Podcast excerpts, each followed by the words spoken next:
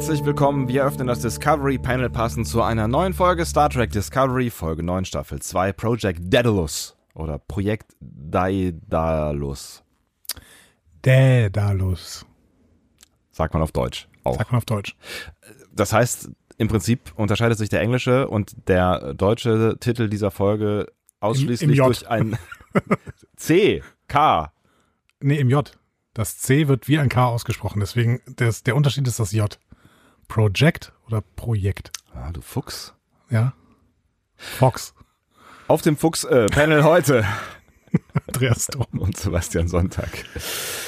Das, das, äh, äh, schön, dass wir zusammengefunden haben. Boah, ich freue mich wirklich, mit dir zusammengekommen zu sein hier. ähm, wegen, wegen dieser, dieser doch durchaus ein Stück weit äh, tragischen Folge, in dessen melancholischer Grundstimmung wir uns jetzt durch unsere Folge fortbewegen werden, was mir mehr Agierungsmöglichkeiten gibt mit drei Stunden Schlaf.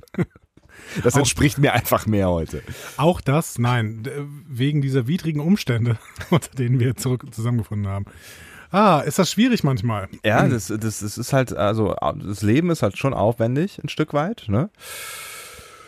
Und dann will man ja auch noch irgendwie zeitnah über diese, diese Serie sprechen. Ja, es war ein bisschen schwierig. Also es war, es war diese Woche ein bisschen schwierig, aber also mit dieser Woche meine ich letzte Woche, aber wir, wir haben es ja jetzt geschafft. Wir haben es jetzt geschafft, wir sind da, alles wird gut und ähm, wir können uns in aller Ruhe mit diesem ähm, Jetzt hätte ich fast was Wertendes gesagt. Mit dieser neutralen Folge Star Trek Dieser neutralen Folge. Discovery auseinandersetzen. Ja. Ich bin mir jetzt nicht sicher, ob er was Negatives oder was Positives sagen äh, wollte, denn wir haben mal wieder nicht über die Folge geredet. Ähm, allgemein muss man sagen, wir haben relativ wenig Zeit, Mußezeit jetzt hier zusammen. Mu- Mußezeit. Unser Schäferstündchen wird heute etwas kürzer. Ja, tatsächlich. Ähm, denn, ähm, ja, genau. Ihr merkt schon, es ist äh, Montagabend. Ich hoffe, dass auch noch Montagabend ist, wenn ihr diese Folge hören könnt. Vor allen Dingen, ihr merkt, schon- ihr merkt, also ihr merkt ganz klar gerade, dass Montagabend ist. Das liegt in der Luft hier. Das liegt auf jeden Fall in der Es Luft. liegt was in der Luft. In der Luft. Wir sind, ähm, Sel sel seltsam. Wir sind seltsam. Nein. Wir sind beide ähm, ein bisschen müde und ähm, wir haben nicht so viel Zeit, äh, miteinander zu reden. Deswegen würde ich sagen, äh, dieses harmlose Geplänkel, was wir normalerweise vor die Folgen setzen, was drehst du denn da alle die ganze Zeit an irgendwelchen Reglern Jetzt rum? lass, lass, lass mich los? doch an Reglern rumdrehen. Mein Gott. Als ob, da, als ob wir nicht schon perfekt klingen. Letzte Woche haben wir nicht gut geklungen, habe ich das Gefühl gehabt übrigens. Was war letzte Woche noch? Ach, da war diese, diese Geschichte, äh, wo wir nicht eine lokale Spur genommen haben, um mal so ein kleiner Blick hinter die Kulissen Discovery Panel intern. Discovery Panel Meta. Meta. Ist das, ist, ist das wirklich Meta? Naja, auf jeden Fall haben wir da nicht deine lokale Spur verwenden können, weil die aus irgendwelchen Gründen ähm, zwei Minuten länger war als meine Spur.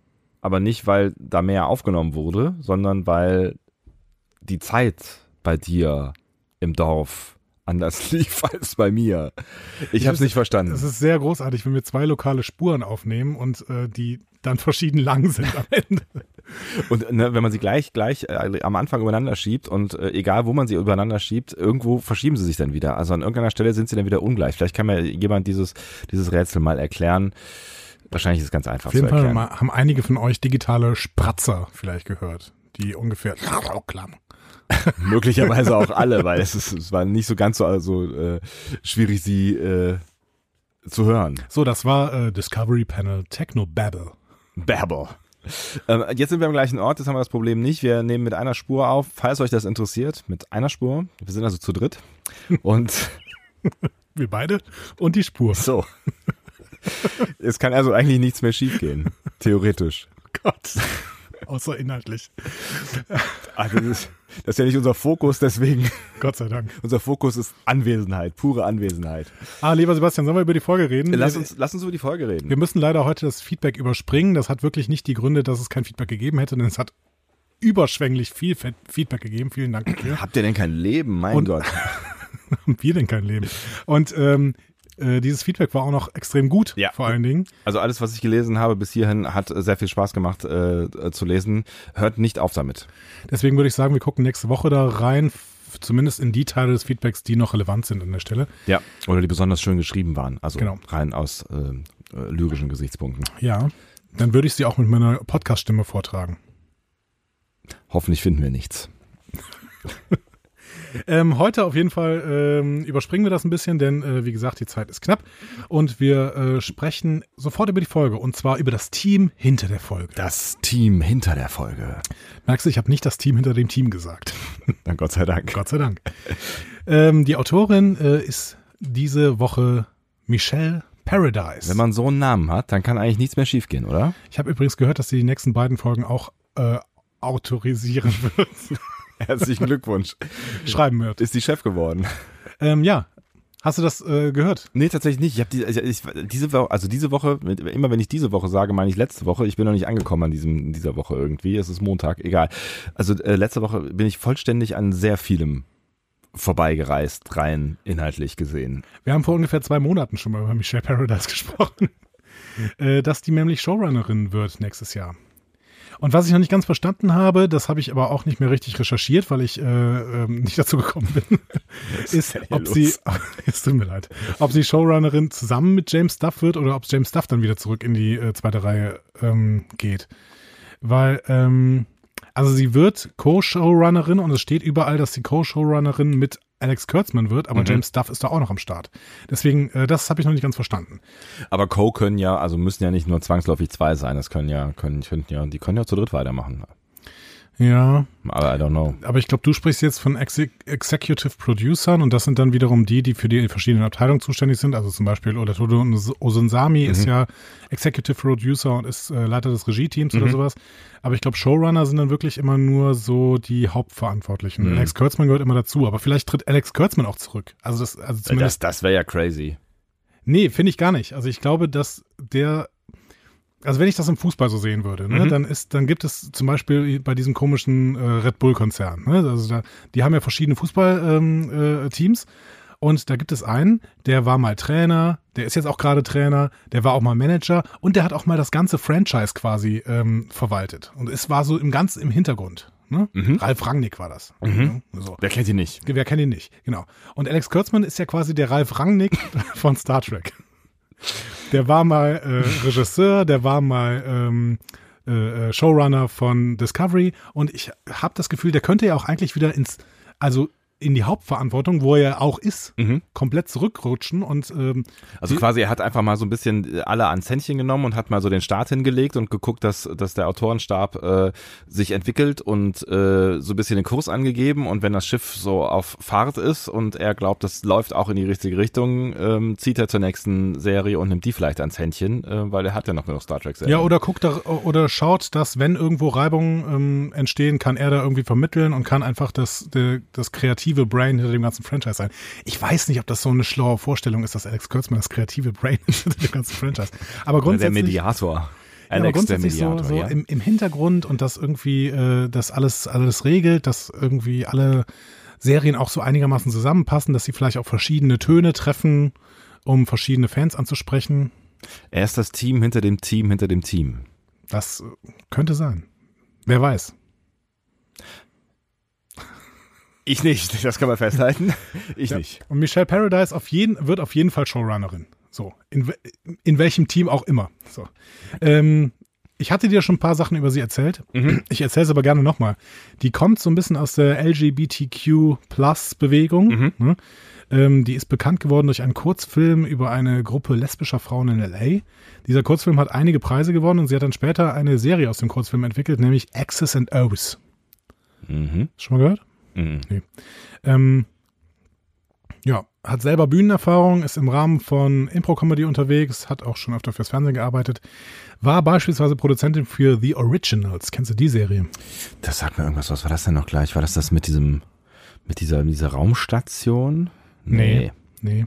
Das ist ein Spin-off von Vampire Diaries. Ach so, da bin ich überhaupt nicht bei.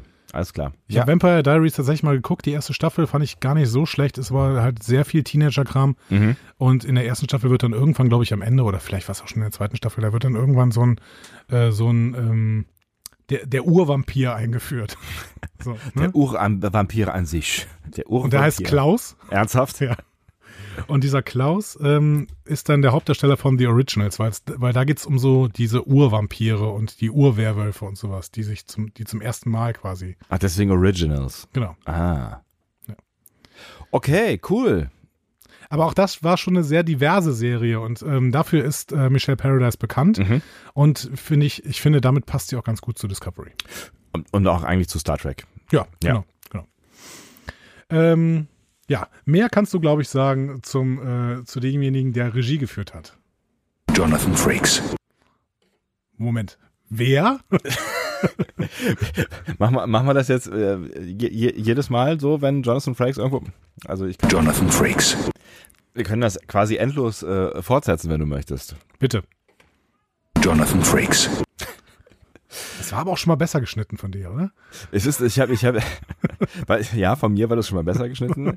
Was ich eben getan habe, ist aus deiner E-Mail den Schnipsel rauszuholen, den du mir original irgendwie mal vor anderthalb Jahren zugeschickt hast. Und ähm, Und normalerweise bearbeitest du den nur noch immer noch eine halbe Stunde, damit, damit er einigermaßen gut abspielbar ist. ja, jetzt äh, hat es nicht funktioniert. Ähm, ich weiß auch gar nicht genau. Also das nächste ist wahrscheinlich noch schlechter geschnitten. Ich höre nichts.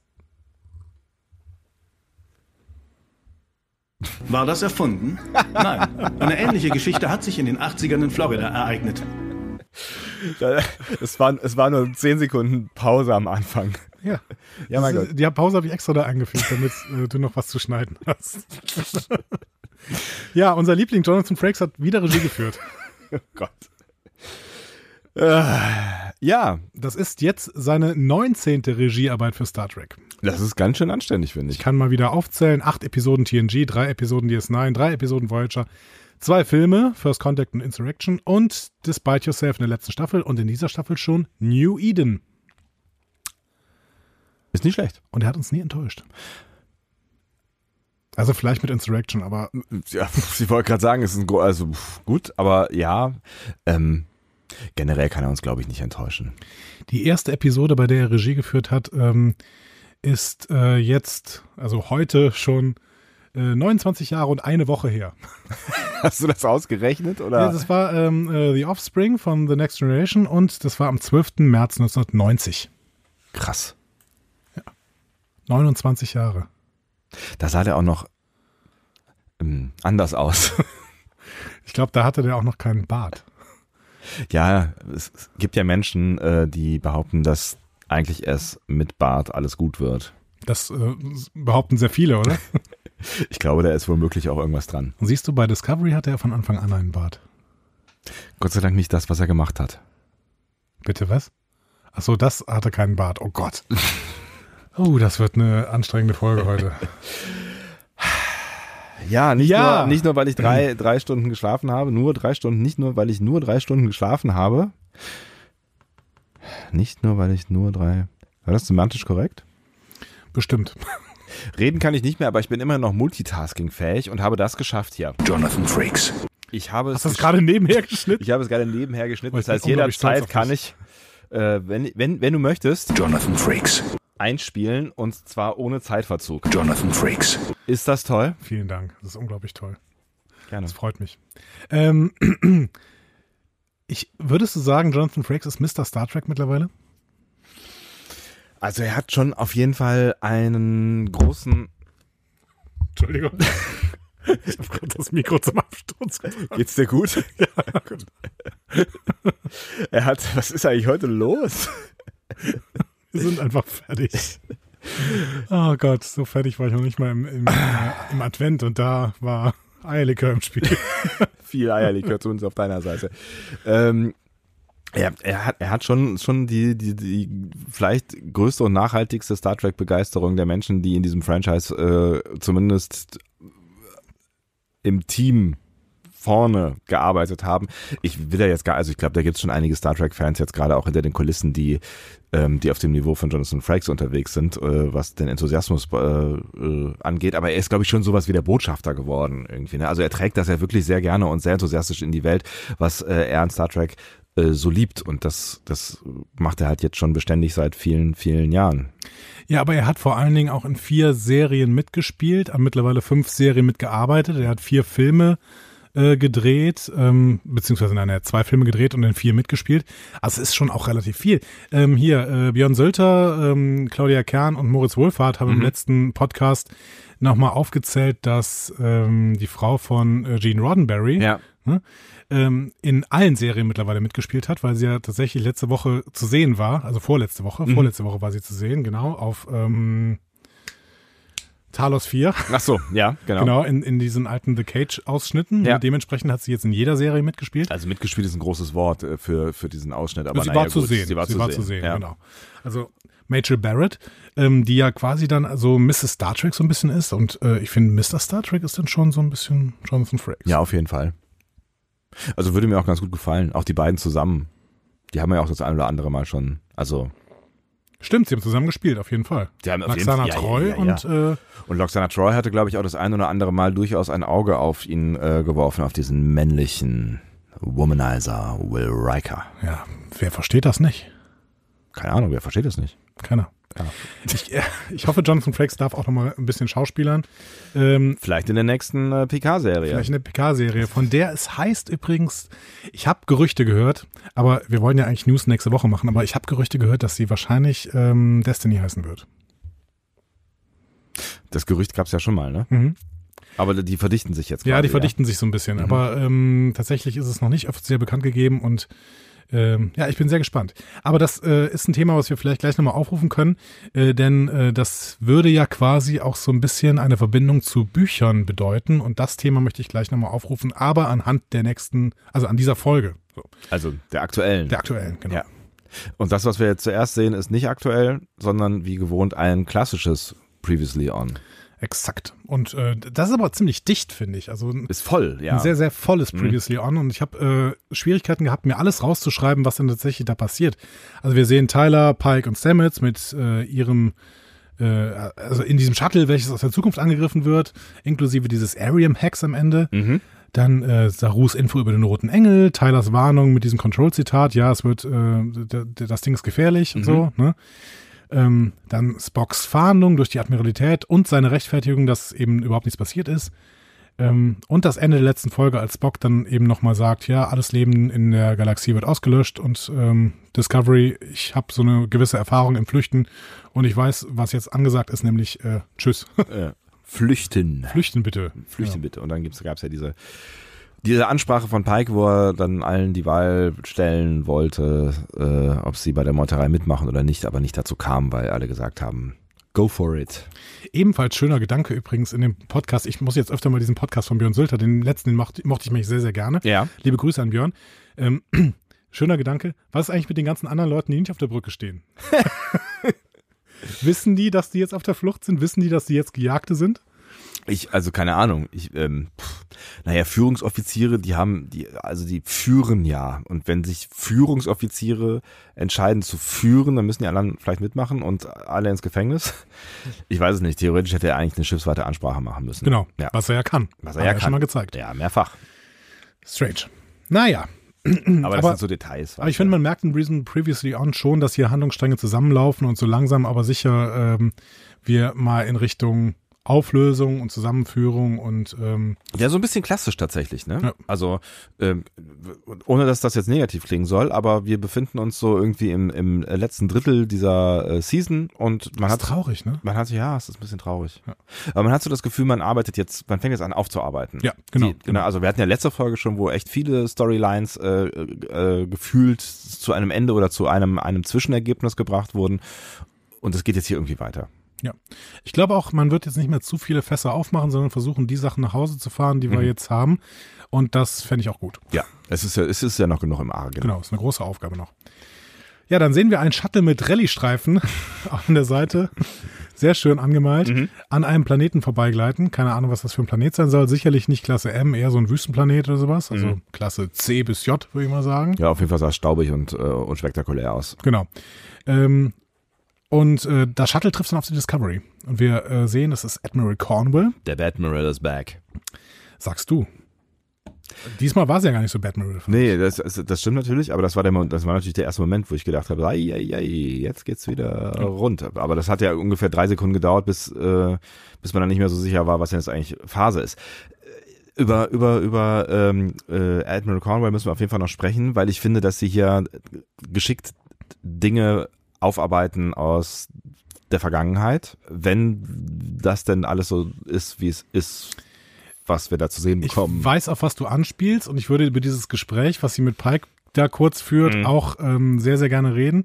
Ähm, ich sage jetzt schon, ich fand das Gespräch toll und die Auflösung fürchterlich. Aber wir werden da gleich zu kommen. Ein Also- Teaser. Genau, ein Teaser.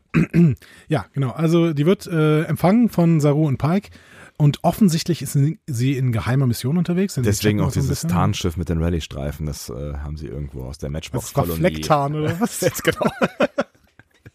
falls, falls das Shuttle mal durch den Busch fliegen muss, sieht man es dann nicht. Was auch immer. Sehr schön. Ähm, ja, Pike ist sauer auf Sektion 31, macht das auch relativ deutlich klar und das zieht sich dann auch wie ein roter Faden durch die ganze Folge, dass er sehr sauer ist auf Sektion 31. So Ja. sauer habe ich ihn vorher überhaupt nicht erlebt. Stimmt. Ähm, und äh, Cornwall wiegelt aber so ein bisschen ab und will erstmal mit Spock reden. Und zwar alleine, wo ich irgendwie gedacht habe, so, ja, pff, dafür, dass du eigentlich die letzten Male, wo du aufgetreten bist, immer nur in diesem Brückenraum der Sektion 31 aufgetreten bist, äh, Beziehungsweise Genozid an den Klingonen verüben wolltest. ja, mein Gott, Details.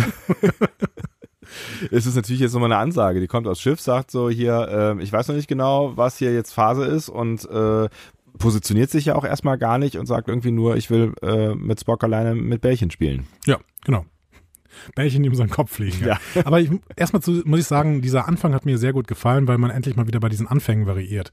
Also du hast keine tiefsinnige Rede bei den äh, eines Charakters vor irgendwelchen Weltraumbildern. äh, das gefällt mir zwar auch schon mal, aber Ja. es ist gut, dass man da so ein bisschen Varianz reinbringt. Jetzt haben wir hier einen relativ ähm, klassischen Anfang. Ne? Ein Raumschiff fliegt durch den Raum und kommt irgendwo an. Ohne Lensflare. Ist dir das aufgefallen? Ja, oh Gott. Jonathan, Jonathan Frakes, ich liebe dich. Dafür, dafür war ich so ein bisschen irritiert über diese erste Kamerafahrt, die irgendwie rückwärts aus dieser auf dem Kopf äh, Shuttle-Tür rauspoltert und dann sich einmal umdreht, um dann irgendwie wieder aufrecht zu landen. Das fand ich so ein bisschen. Ja, das machen die äh, Kameraleute ja sehr, sehr gerne bei Discovery. Aber zumindest ist dieser, dieser Post-Production-Typ gefeuert worden.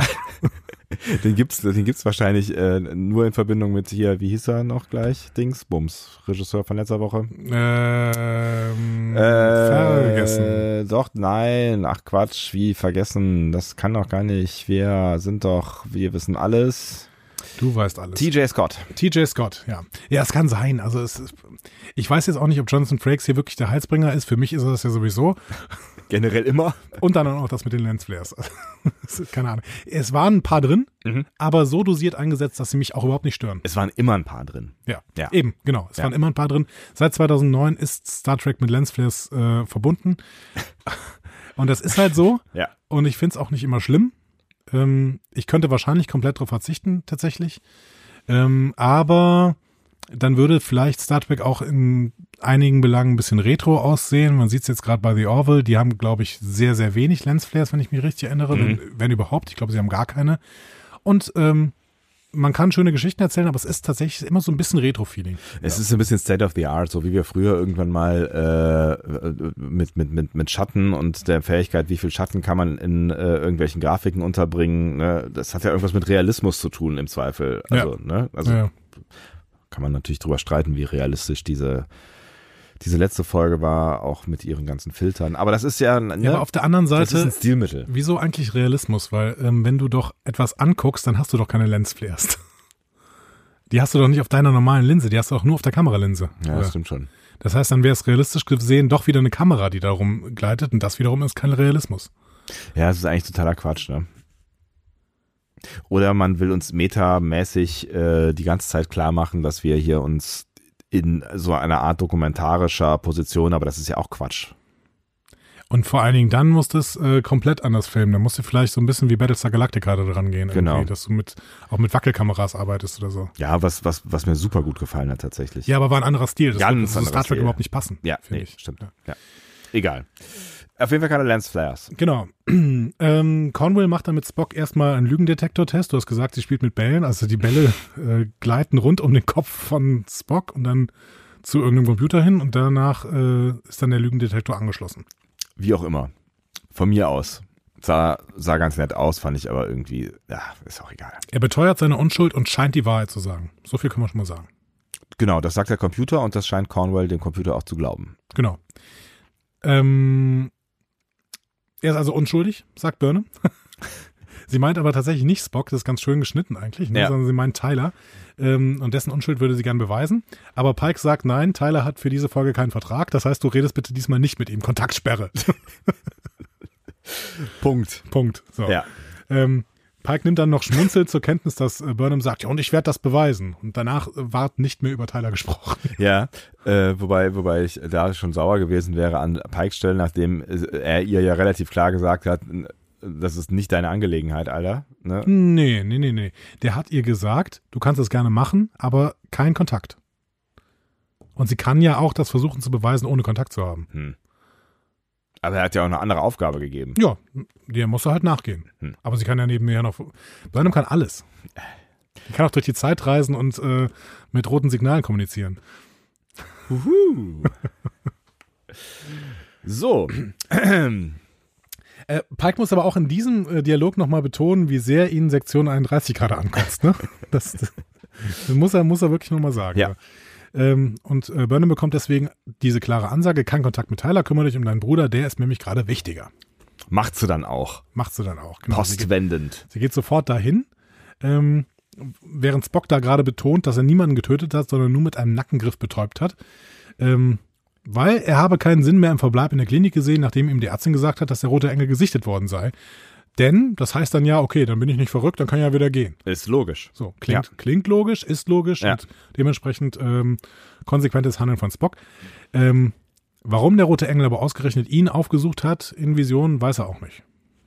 Das ist ja quasi so ein bisschen der, der, der Dreh- und Angelpunkt dieser Folge. Das versucht er jetzt im Weiteren rauszufinden. Was ich an dieser Szene höchst bemerkenswert fand, ist das, was jetzt passiert. Dass Burnham dazukommt? Genau, Michael betritt den Raum, nachdem äh, äh, Conway ja gesagt hat, ich möchte auf jeden Fall ähm, unter allen Umständen mit ihm alleine reden, so. Offensichtlich kann man trotzdem irgendwie durch offene Türen reinstolpern in dieses Familiäres Gespräch. Berufs Be Besuchsrecht. Ja, offensichtlich. Und dann hat sie auch nichts zu sagen.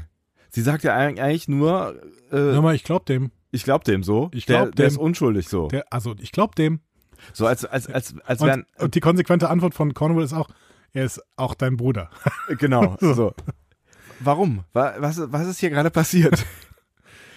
Fand ich sehr seltsam. Also Aber Burnham hat halt die Ansage von Pike gekommen, bekommen, kümmere dich um deinen Bruder. Und dann durfte sie auch sich um ihren Bruder kümmern. Ich habe das Gefühl, dass Pike das auch deswegen gesagt hat, damit Cornwall unterbrochen wird. Also du, du meinst, dass Pike die Intention hatte, mit dem Satz, kümmere dich um deinen Bruder, Michael wirklich in dieses Verhör reinzuschicken? Ich glaube schon. Habe ich so verstanden? Hast Ach. du das nicht so verstanden? Nee, deswegen bin ich so irritiert gewesen, dass sie da so plötzlich reinplatzt. Also kümmere dich um deinen Bruder kann ja auch heißen, äh, mach ihm Tee, wenn er aus dem Gespräch rauskommt und red nochmal mit ihm oder was auch immer. Und eine Plommex-Suppe. Oder eine Plomex-Suppe. Ja, keine Ahnung. Also ich habe das so verstanden. Ja, dann macht das natürlich mehr Sinn, dass sie dann da plötzlich auftaucht. Für mich äh, kam das so aus, aus der Kalten, wo ich dann irgendwie dachte, und dann sagt sie halt auch noch nichts. Übrigens, ich glaube, der ist unschuldig. Der, der sagt die Wahrheit. Ja, so what? Ich mache gerade einen Lügendetektor-Test. Äh, bzz, bzz, bzz. Aber es hatte ja auch noch die Funktion, dass Spock auch noch mal ein bisschen Burnham einen reinwirken kann. ja, So, äh, ja, ihr seid ja auch Geschwister, ne? Nein, nicht blutsverwandt. ja, ja. Bam. Das macht er ja auch äh, schön und konsequent die ganze Zeit. Aber auch Burnham ist ja mit allen Wassern gewaschen. Mit allen Wassern gewaschen. Das äh, finde ich interessant, dass du di- diese These vertrittst. Ich äh, finde, dass äh, Spock da deutlich der aggressivere Part ist. Logisch aggressiv.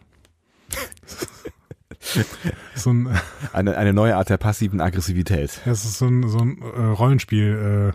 Äh, äh, wenn du Rollenspiele kannst du ja irgendwie deinen Charakter ein, einsortieren. Ne? Ach so, ja, ja, genau. So rechtschaffend gut. Und Spock ist logisch aggressiv.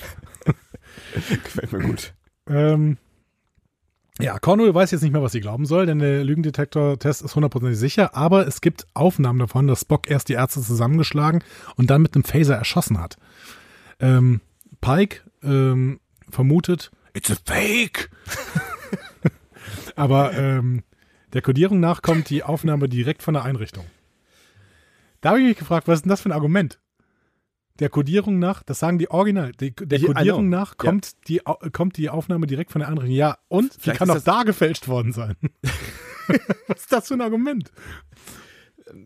Oh. Entschuldigung, Ja, ich habe schon wieder ins Mikro geschlagen. Er ist mit dem Kopf auf den Tisch aufgekommen nach diesem. ähm, Ja, es ist, es ist ein Sch- Schwachsinnsargument vor allen Dingen. Ne? Also wenn man irgendwas faken kann, dann kann man ja auch irgendwie alles faken. Also selbst wenn das ein Argument gewesen wäre, dann hätte man ja auch irgendwie das, den Ursprung der Einrichtung hätte man ja auch faken können im Zweifel. So, äh, keine Ahnung. Da unterhalten sich irgendwie zwei Nicht-ITler darüber, warum äh, Outlook immer abstürzt, wenn man auf den PDF-Anhang drückt. Ich glaube, das liegt am Browser. So nämlich.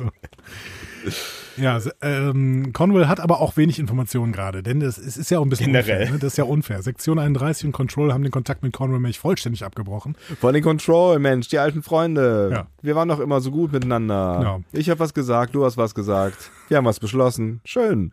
Aber Cornwell erklärt das auch mit Admiral Patar.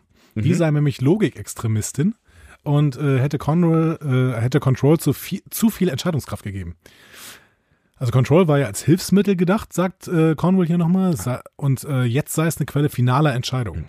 Wir müssen wahrscheinlich nicht erwähnen, ich glaube, wir haben es nämlich nicht erwähnt, dass es eine künstliche Intelligenz ist, weil ihr habt die Folge ja gesehen, ne? Ja, und wir haben es in der letzten Folge auch erzählt. Das stimmt. Das heißt, selbst wenn man nicht Discovery guckt und nur uns hört, weiß man, dass Control eine künstliche Intelligenz ist. Und sich an alles erinnern kann, was wir sagen, wovon wir jetzt nochmal ausgehen, ne? Genau. Ja. Ähm, ich kann das ja verstehen, dass man eine künstliche Intelligenz ähm, zur Gefahrenanalyse äh, einsetzt und sich so Ratschläge holt. Wirklich? Ja, warum denn nicht? Keine Ahnung. Würdest du eine künstliche Intelligenz über wichtige Dinge in deinem Leben entscheiden lassen? Nein, eben nicht. Die soll ja nicht entscheiden. Die soll ja nur eine, eine Analyse rausschicken. Ich formuliere um. Möchtest du, dass eine künstliche Intelligenz wichtige Dinge in deinem Leben ähm, Analysiert. berät? analysiert? Ja, bitte, unbedingt. Boah, finde ich das spooky. Ja, aber zum Beispiel, also meine Finanzdinge zum Beispiel, da fände ich ganz schön, wenn eine künstliche Intelligenz einschätzen soll, äh, dürfte, was ich mit meinen Finanzangelegenheiten äh, machen soll. Macht es Sinn, sich in diese Person zu verlieben? Analysiere bitte. Ja, aber das ist doch keine Gefahrenanalyse. Jetzt durchaus. Nein, natürlich nicht in Gefühlsfragen, aber in Finanzfragen finde ich das ganz schön. Eigentlich, zum Beispiel. Nicht? Okay. Ja, Nein? keine, ich weiß nicht, keine Ahnung. Also ich fand es tatsächlich irgendwie so kurz, äh, musste ich kurz drüber nachdenken, ob das, weil die ja auch so wirklich äh, nahezu liebevoll von dem innigen Verhältnis erzählt hat, was äh, das, äh, die, die Sternflotte und Control hat, wie sie Hand in Hand in der Vergangenheit Entscheidungen getroffen haben, so ähm, fand ich schon irgendwie so ein bisschen, so ein bisschen seltsam, dass man das so stark äh, tut mit, also sie betont ja auch, dass am Ende es wichtig ist, das Bauchgefühl und äh, die menschliche Entscheidung, also oder wie auch immer man es dann nennen möchte. Ähm, aber ich fand es tatsächlich so, also das ist, ich glaube, es wäre nicht mein Weg, aber vielleicht macht es ja durchaus Sinn bei komplexen Fragestellungen und taktischen Fragestellungen. Ich schätze fast, in Zukunft wird das auch nicht mehr der Weg der Sternenflotte sein. Ähm, ich fände es auch ganz interessant, dass sie so ein Ding bauen, äh, das ihnen irgendwie Gefahrenanalysen machen soll und sowas, aber keine finalen Entscheidungen äh, treffen soll. Und sie nennen das dann Control. ja, das stimmt allerdings. Okay, das ist nicht gebaut, um uns zu kontrollieren. Wir nennen es Control. Das ist, das ist, das ist, um zu kontrollieren, was wir entscheiden wollen, quasi, ja. Also in Control kann man nochmal zur Kontrolle. Kontrollieren ist schon ein ziemlich starkes Verb, ne? Ja, voll. Sehr, sehr aktives Verb. Ich weiß. Ja, hätten die es nicht äh, The Analyzer nennen können. Ja, eigentlich wäre es wär's, wär's, äh, geschickter gewesen, aber vielleicht hat irgendwer, der das Ding äh, programmiert hat, äh, Tron geguckt oder so. Da heißt es auch Control. eine Master Control Unit, glaube ich, heißt es. Mir ist übrigens aufgefallen, ich habe mich an ähm, hier 2001 erinnert. Ne? Mhm. Weißt du noch, wie das Raumschiff von 2001 heißt? Discovery. Ernsthaft? Ja. Echt? Ja. Ach, Und der Supercomputer heißt Hell. ja, das weiß Aber- ich noch. Der heißt nicht Control. Ja, Also, nee, aber ja, klar. Aber wenn, man, wenn man Control ganz lange sagt und dabei betrunken ist, dann Control, Control, Control, Hell. Hilfe, Auf jeden Fall Hilfe. Ja. Aber Aber es, gibt, es gibt gewisse Parallelen tatsächlich. Aber das ist ja, das ist ja auch so ein, so ein, so ein altes Topic, was, äh, oder Topos könnte man ja fast sagen, äh, was, was immer wieder aufgegriffen wird in der Science Fiction, aber auch schon in Star Trek. Wir haben ja auch schon mehrfach drüber geredet, so dieses, diese KI, die aus, aus äh, Kontrolle geraten ist und irgendwer ähm, versucht, versucht sie wieder zu, äh, zu retten oder auszustellen oder davon zu überzeugen, dass sie nicht das tun soll, was sie auch immer tun will. Ne? Also da gab es ja auch schon mehrere Folgen, mehrere, in mehreren äh, Serien. Ja, witzigerweise auch gerade ein Haupt, Haupthandlungsstrang von The Orville. Ah, ah, okay.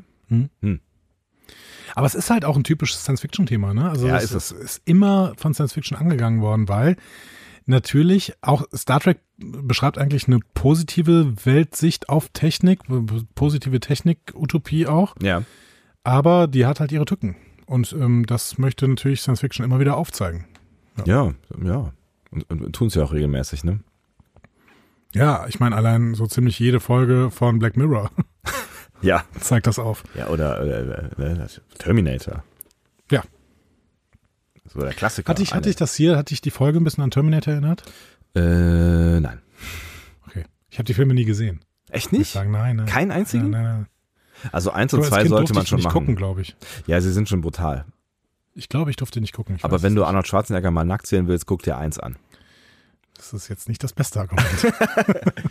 Nein, die sind, die sind wirklich toll. Also die sind, die sind wirklich. Ähm, also ich finde, das ist, äh, das ist ganz viel Zeitgeist natürlich auch. Also Zeitgeist der 80er, Teil 1 und Zeitgeist der 90er, Teil 2. Ähm, aber ja, sie sind auch Kult Kultur gut.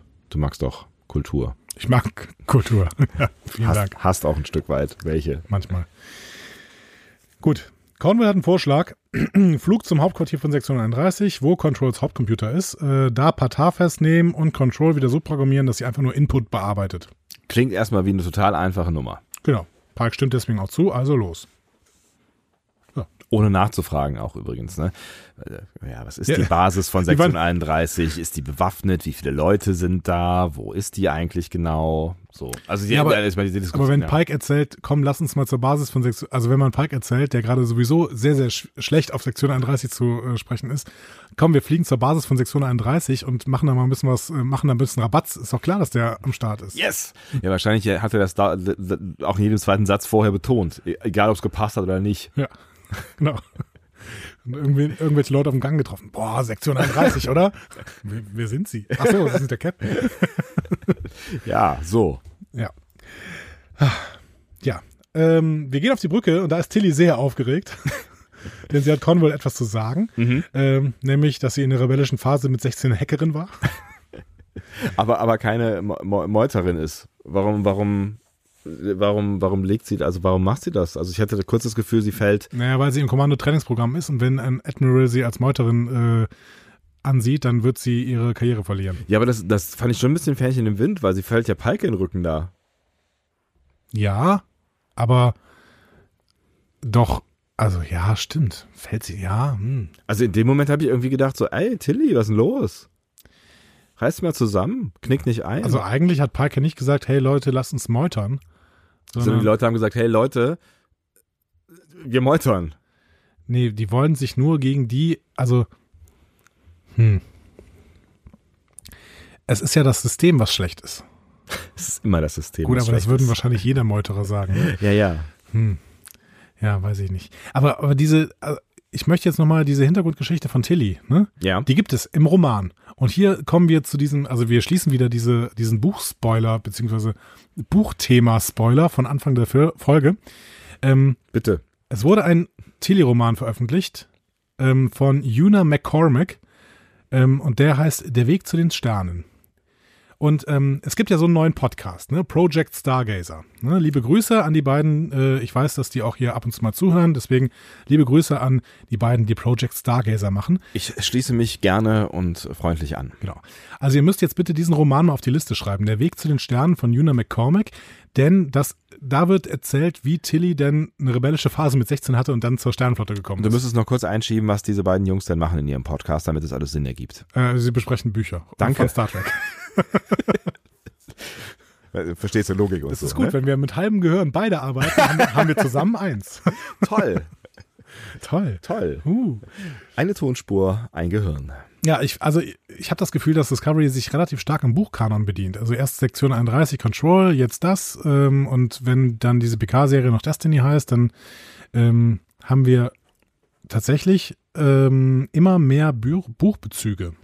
Was ja jetzt, also ich kenne mich in dem, in dem Buchkosmos jetzt wirklich nicht aus, aber was ja möglicherweise auch Sinn macht, weil es wirklich ja sehr, sehr viele Fans von diesen ganzen verschiedensten Buchreihen gibt und wenn die Stories da gut sind, warum sollte man die nicht auch irgendwie mit einbeziehen? Ja, und vielleicht liegt es aber auch ein Stück weit daran, dass wir einerseits natürlich äh, mit Michael Chabon einen Pulitzer-Preisträger jetzt in, im kreativen Stab von Star Trek haben und auf der anderen Seite Kirsten Bayer da drin sitzt, die ja selber Buchautorin ist.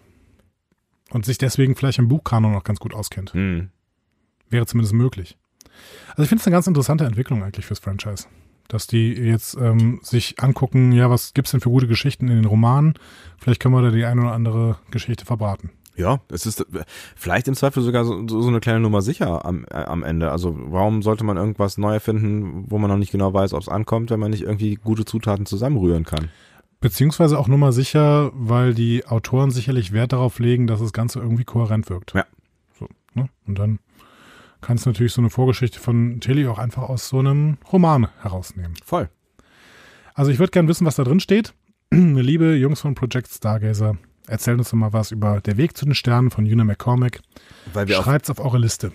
auf gar keinen Fall selber lesen wollen und äh, können. Genau.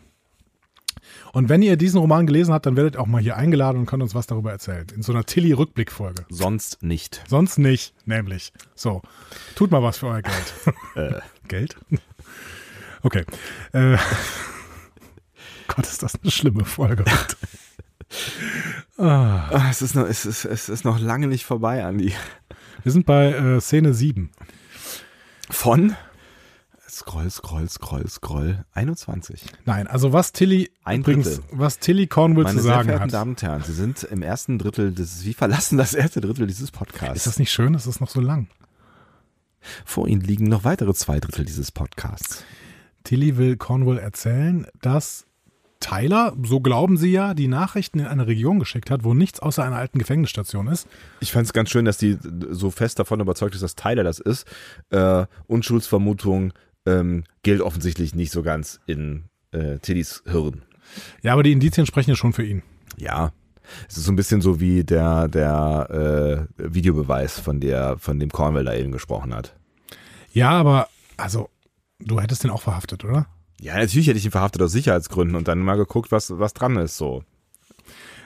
Es gibt, es gibt aber eine andere Taktik, wie man aus Sicherheitsgründen, äh, was man aus Sicherheitsgründen machen kann. Wenn man Sicherheitschefin ist, kann man einfach hinter verdächtigen Leuten die ganze Zeit hin und her, äh, hin- hinterher, hinterher äh, schleichen und sie aus, aus der, äh, aus dem Schatten aus angucken. Eine gesamte Folge lang kann man das ohne Probleme machen. Um sie am Ende umzubringen. Hups. Ups. Naja. Aber äh, naja, gut, ich meine, auf der einen Seite, was willst du denn machen? Das ist das ist Brückenpersonal. Du kannst ja nicht irgendwie sagen, äh, du verhältst dich irgendwie komisch. Also Ich meine, sie hat sich schon sehr komisch verhalten. Ne? Naja. Ja, sie hat sich schon sehr komisch verhalten, aber Da sind wir noch nicht. ja, Da sind wir entschuldige. noch nicht. Ähm, die Station, von der Tilly hier redet, kennt Cornwall. Das ist nämlich die Station, wo sie sowieso hinfliegen wollten. Also kein Problem, lass hin. Ne? Hauptquartier von 631. Ähm, das nämlich in einer alten Gefängnisstation oder Strafkolonie, glaube ich, sagen soll. Genau, die aber irgendwie kaputt sein, also nicht mehr, also in Genau. Benutzung. Also los und ähm, Pike darf nochmal seinen Satz sagen. Hit it. Ja, fand ich schön. Habe ich länger nicht mehr gehört, habe ich gefühlt. Ähm, ja, es ist auch Gedacht. das zweite Mal, dass er es sagt. Aber in TOS hat er übrigens noch ein anderes Schlagwort, um äh, so auf Warp zu gehen. Und zwar, Engage. oh, das äh, benutzt auch Jean-Luc später. Richtig. Und weil Jean-Luc Picard äh, es benutzt, äh, haben sie wahrscheinlich ihm hier eine neue Catchphrase gegeben, weil ansonsten wäre es ein bisschen albern gewesen. Ja, das stimmt allerdings. Naja, so, dann ähm, gehen wir, glaube ich, ins Intro. Ja, Wir sind jetzt beim Intro. wir gehen ins Intro. Ja, Wir haben Spaß, Leute. Wir Ja, ja, nee, nee, Spaß. es Ganz im Ernst. toll. Ist nur ein bisschen anstrengend. Dauert alles noch. Wir schmerzen in der Brust. Kannst du deinen linken Arm bewegen? okay, alles klar, du kannst weitermachen. Schön. Wir sehen ein Paar am Strand entlanglaufen. Und das sind Ariam und ihr frisch verheirateter Mann. Hast du das sofort gedacht? Äh, ja, tatsächlich, weil ich mich selber gespoilert hatte, weil ich äh, die Schauspielerin irgendwann mal gegoogelt hatte. Ah, ich verstehe. Die- Und ähm, die spielt hier halt sich selbst, also beziehungsweise sie spielt ihre Rolle ohne Maske. So, Also quasi äh, eine, eine frühere Version von Ariam. genau, genau. Und dementsprechend habe ich die sofort erkannt. Ähm, warum sehen wir das hier? Weil Ariam ihre Erinnerungen sortiert. Die schlechten löscht sie, die guten behält sie. Offenbar muss sie das jede Woche machen. Voll praktisch, sagt er auch Mhm. Tilly dann im Anschluss. Voll praktisch. Genau, Kann man sich einfach mal alles irgendwie rauslöschen, was man nie mag. genau. Tilly ist hier der festen Überzeugung, dass alle Erinnerungen, in denen sie vorkommt, natürlich behalten werden. Natürlich, weil sie sind befreundet. Ähm, fürchterlich, oder?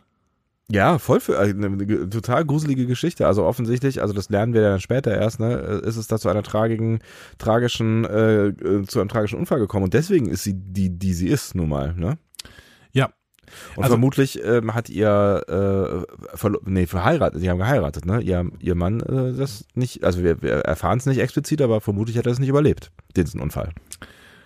Ja, sie erzählt Tilly ja von diesem Tag am Strand und äh, es wird so ein bisschen traurig, als sie sagt, ja, das war unser letzter gemeinsamer Tag. Ja. So. Also man kann davon ausgehen, als das Shuttle abgestürzt ist, ist der Mann ums Leben gekommen und sie ist offensichtlich so entstellt worden, dass die Ärzte sie wahrscheinlich nur mit diesen Prothesen retten konnten. Ja. Ne? Also das ist jetzt das, was uns hier erzählt wird. Ähm, was findest, also findest du es, nee, ich fange anders an. Sehr gerne. Ich bin hier. Lass dir Zeit, die Zeit, die du brauchst. Ich Danke. antworte auf alles. Danke, danke. Gerne.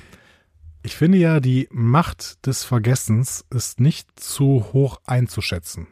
Das ist ja auch eine der Kernfeature unseres Gehirns tatsächlich, ohne dass wir vermutlich wahnsinnig werden würden. Es gibt ja durchaus auch Krankheitsbilder. Hättest du gern so ein eidetisches Gedächtnis oder sowas? Also, aber auf jeden Fall ein Gedächtnis, was überhaupt nicht vergisst. vergisst. Wenn ich, also, es ist ja wie mit allem. Das ist irgendwie, also die, die goldene Mitte ist irgendwie, glaube ich, das Ding. Also ihr, ihr habt es ja mitbekommen, mein Gedächtnis ist in einigen Bereichen jetzt nicht so gesegnet. Mit, also ich kann mir, ich kann mir erstaunlich viel emotional merken. Also ich, also so, so gefühlte Dinge irgendwie. Aber Faktenwissen, gerade was Namen angeht, äh, bin ich total, total schlecht. Ich weiß aber häufig, dass ich mal, also zum Beispiel irgendwie jetzt irgendwie bei Themen im Job, ich weiß, dass ich mal irgendwas zu dem Thema gemacht habe und mit irgendjemandem darüber gesprochen habe und habe dann noch so Key Phrases im Kopf und kann danach suchen und finde das dann. Aber das ist ja quasi das Gegenteil von dem, was man möchte. Was du, was du sagst. Also ich würde mich gerne an, alle, an alles, was Faktenwissen oder sowas ist, erinnern. Aber äh, was so emotional ist und am besten noch schmerzhafte Erinnerungen, die würde ich gerne am besten vergessen. Und du machst ja das Gegenteil. Ja, nee, ich, aber ich, es, es ist nicht so, als würde ich mich jetzt noch an jedes emotionale Dings. Also ich habe so ein so ein äh, intuitives, vielleicht das Bessere. Ich habe so ein intuitives Gedächtnis.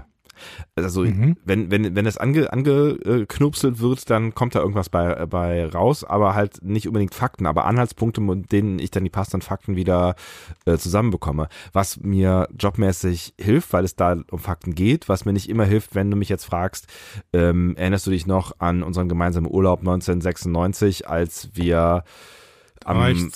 Gardasee 1998 Wann sind wir denn das erste Mal zusammen in Urlaub gefahren? Äh, 2001. Als wir 2001 zusammen am Gardasee, was auch immer, dann, dann kommt da halt nicht mehr viel. So, aber vielleicht, wenn du mir eine, eine exakte Geschichte erzählst, sage ich dann hinterher sowas wie, ja, weiß ich auch nicht. Was sagt dein Gedächtnis zu Cardi Scott? äh, nix. Entschuldigung. Also kein Faktenwissen? Hast du denn irgendwas Emotionales, was du da?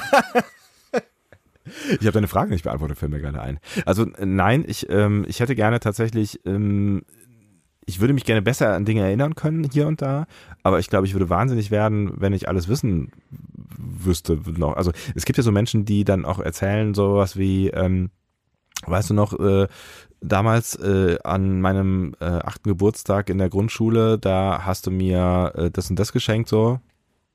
Finde ich auch spooky. Das wäre auch, glaube ich, nicht, also ja. Also ich bin auch ganz froh, dass ich viel vergesse. Tatsächlich. vielleicht auch diesen Podcast heute. Nein, nein, den bringen wir schön zu Ende. Ähm, Cardi Scott äh, ist ein Spiel. Ach so, da sind wir, genau. Das ist äh, äh, das, worüber die, die Dreiergruppe äh, in der Messe spricht und äh, wo, wo offensichtlich Arim ein Meister ist und äh, Tilly auch. Genau. Weil sie sich irgendwas extrem gut merken können. Das habe ich auch nicht ganz verstanden, weil Cardi Scott wird tatsächlich in Memory Alpha beschrieben als ein Spiel, was Dame ähnelt. Ich meine mich erinnern zu können, dass das Menschen auf der, also Leute auf der Enterprise D auch gespielt haben und dass äh, Falsch. die Naomi Wiseman, Wildman. äh, Wildman, das äh, auf Voyager Exakt. Sie spielen das nur auf Voyager eigentlich. Ach so, echt? Tatsächlich? Total viel auf der Voyager. Äh, Naomi Wildman spielt das zum Beispiel mit Seven. Ähm, und es gibt eine Episode, die heißt Reue. Da spielt Nilix das mit irgendeinem Mitglied einer Delta-Quadranten-Spezies, nämlich den Benkaran. Und deswegen könnte man eigentlich davon ausgehen, dass es aus dem Delta-Quadranten kommt. Ah, okay. Aber ähm, jetzt mit diesem Wissen hier gehen wir offensichtlich davon aus, dass Nelix den Bankeran dieses Spiel einfach beigebracht hat. Denn er muss es ja dann von der Voyager kennen, wenn es dann im Alpha-Quadranten gespielt wird. Der, er muss, So. genau, ja. Oder es ist parallel, also Nein. Nein, dann vergessen Nein. wir das. Ja. Genau. Ja. Aber ähm, offensichtlich sind äh, Ariam und Tilly ziemlich gute Cut Scott-Spieler und die anderen wollen nicht mehr mit ihnen spielen. Deswegen.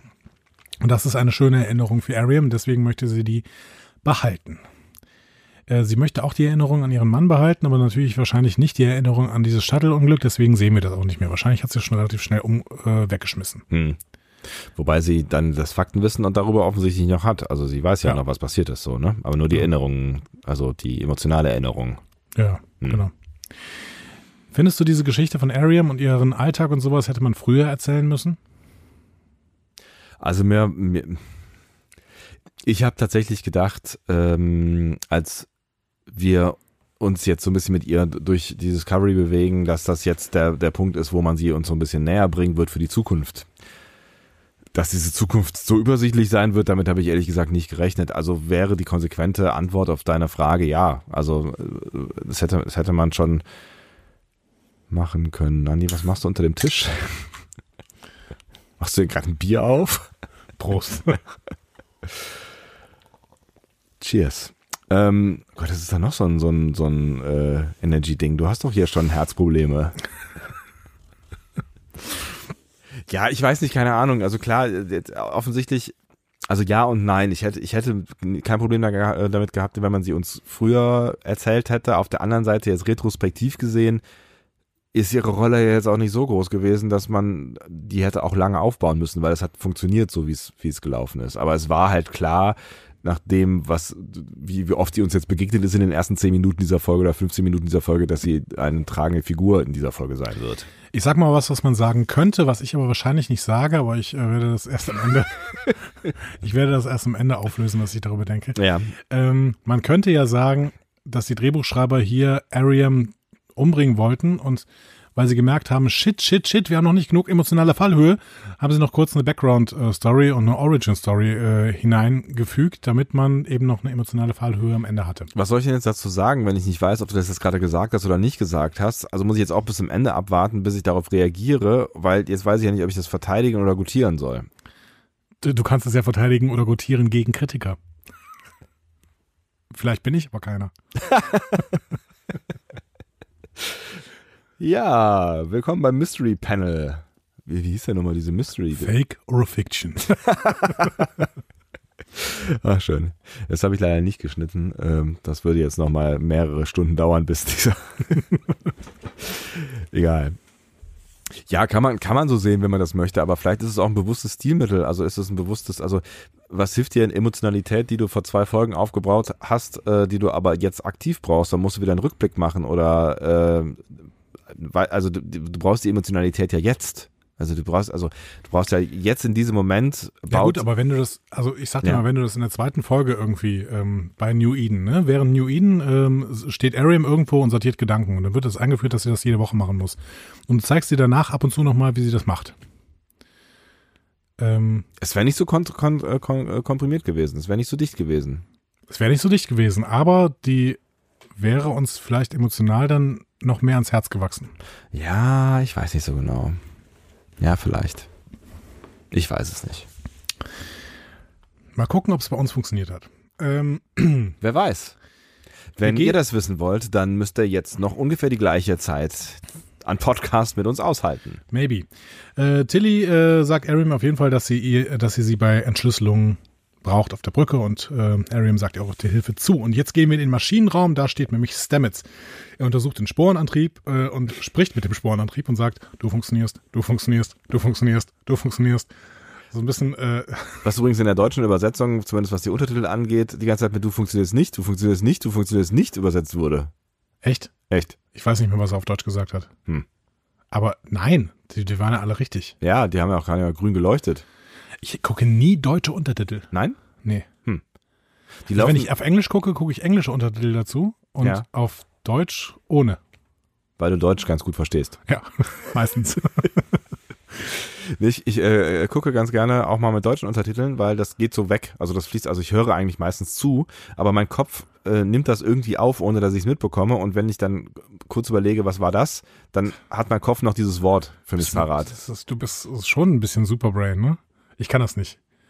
Äh, Ich kann mich halt an nichts und niemanden erinnern, aber ja.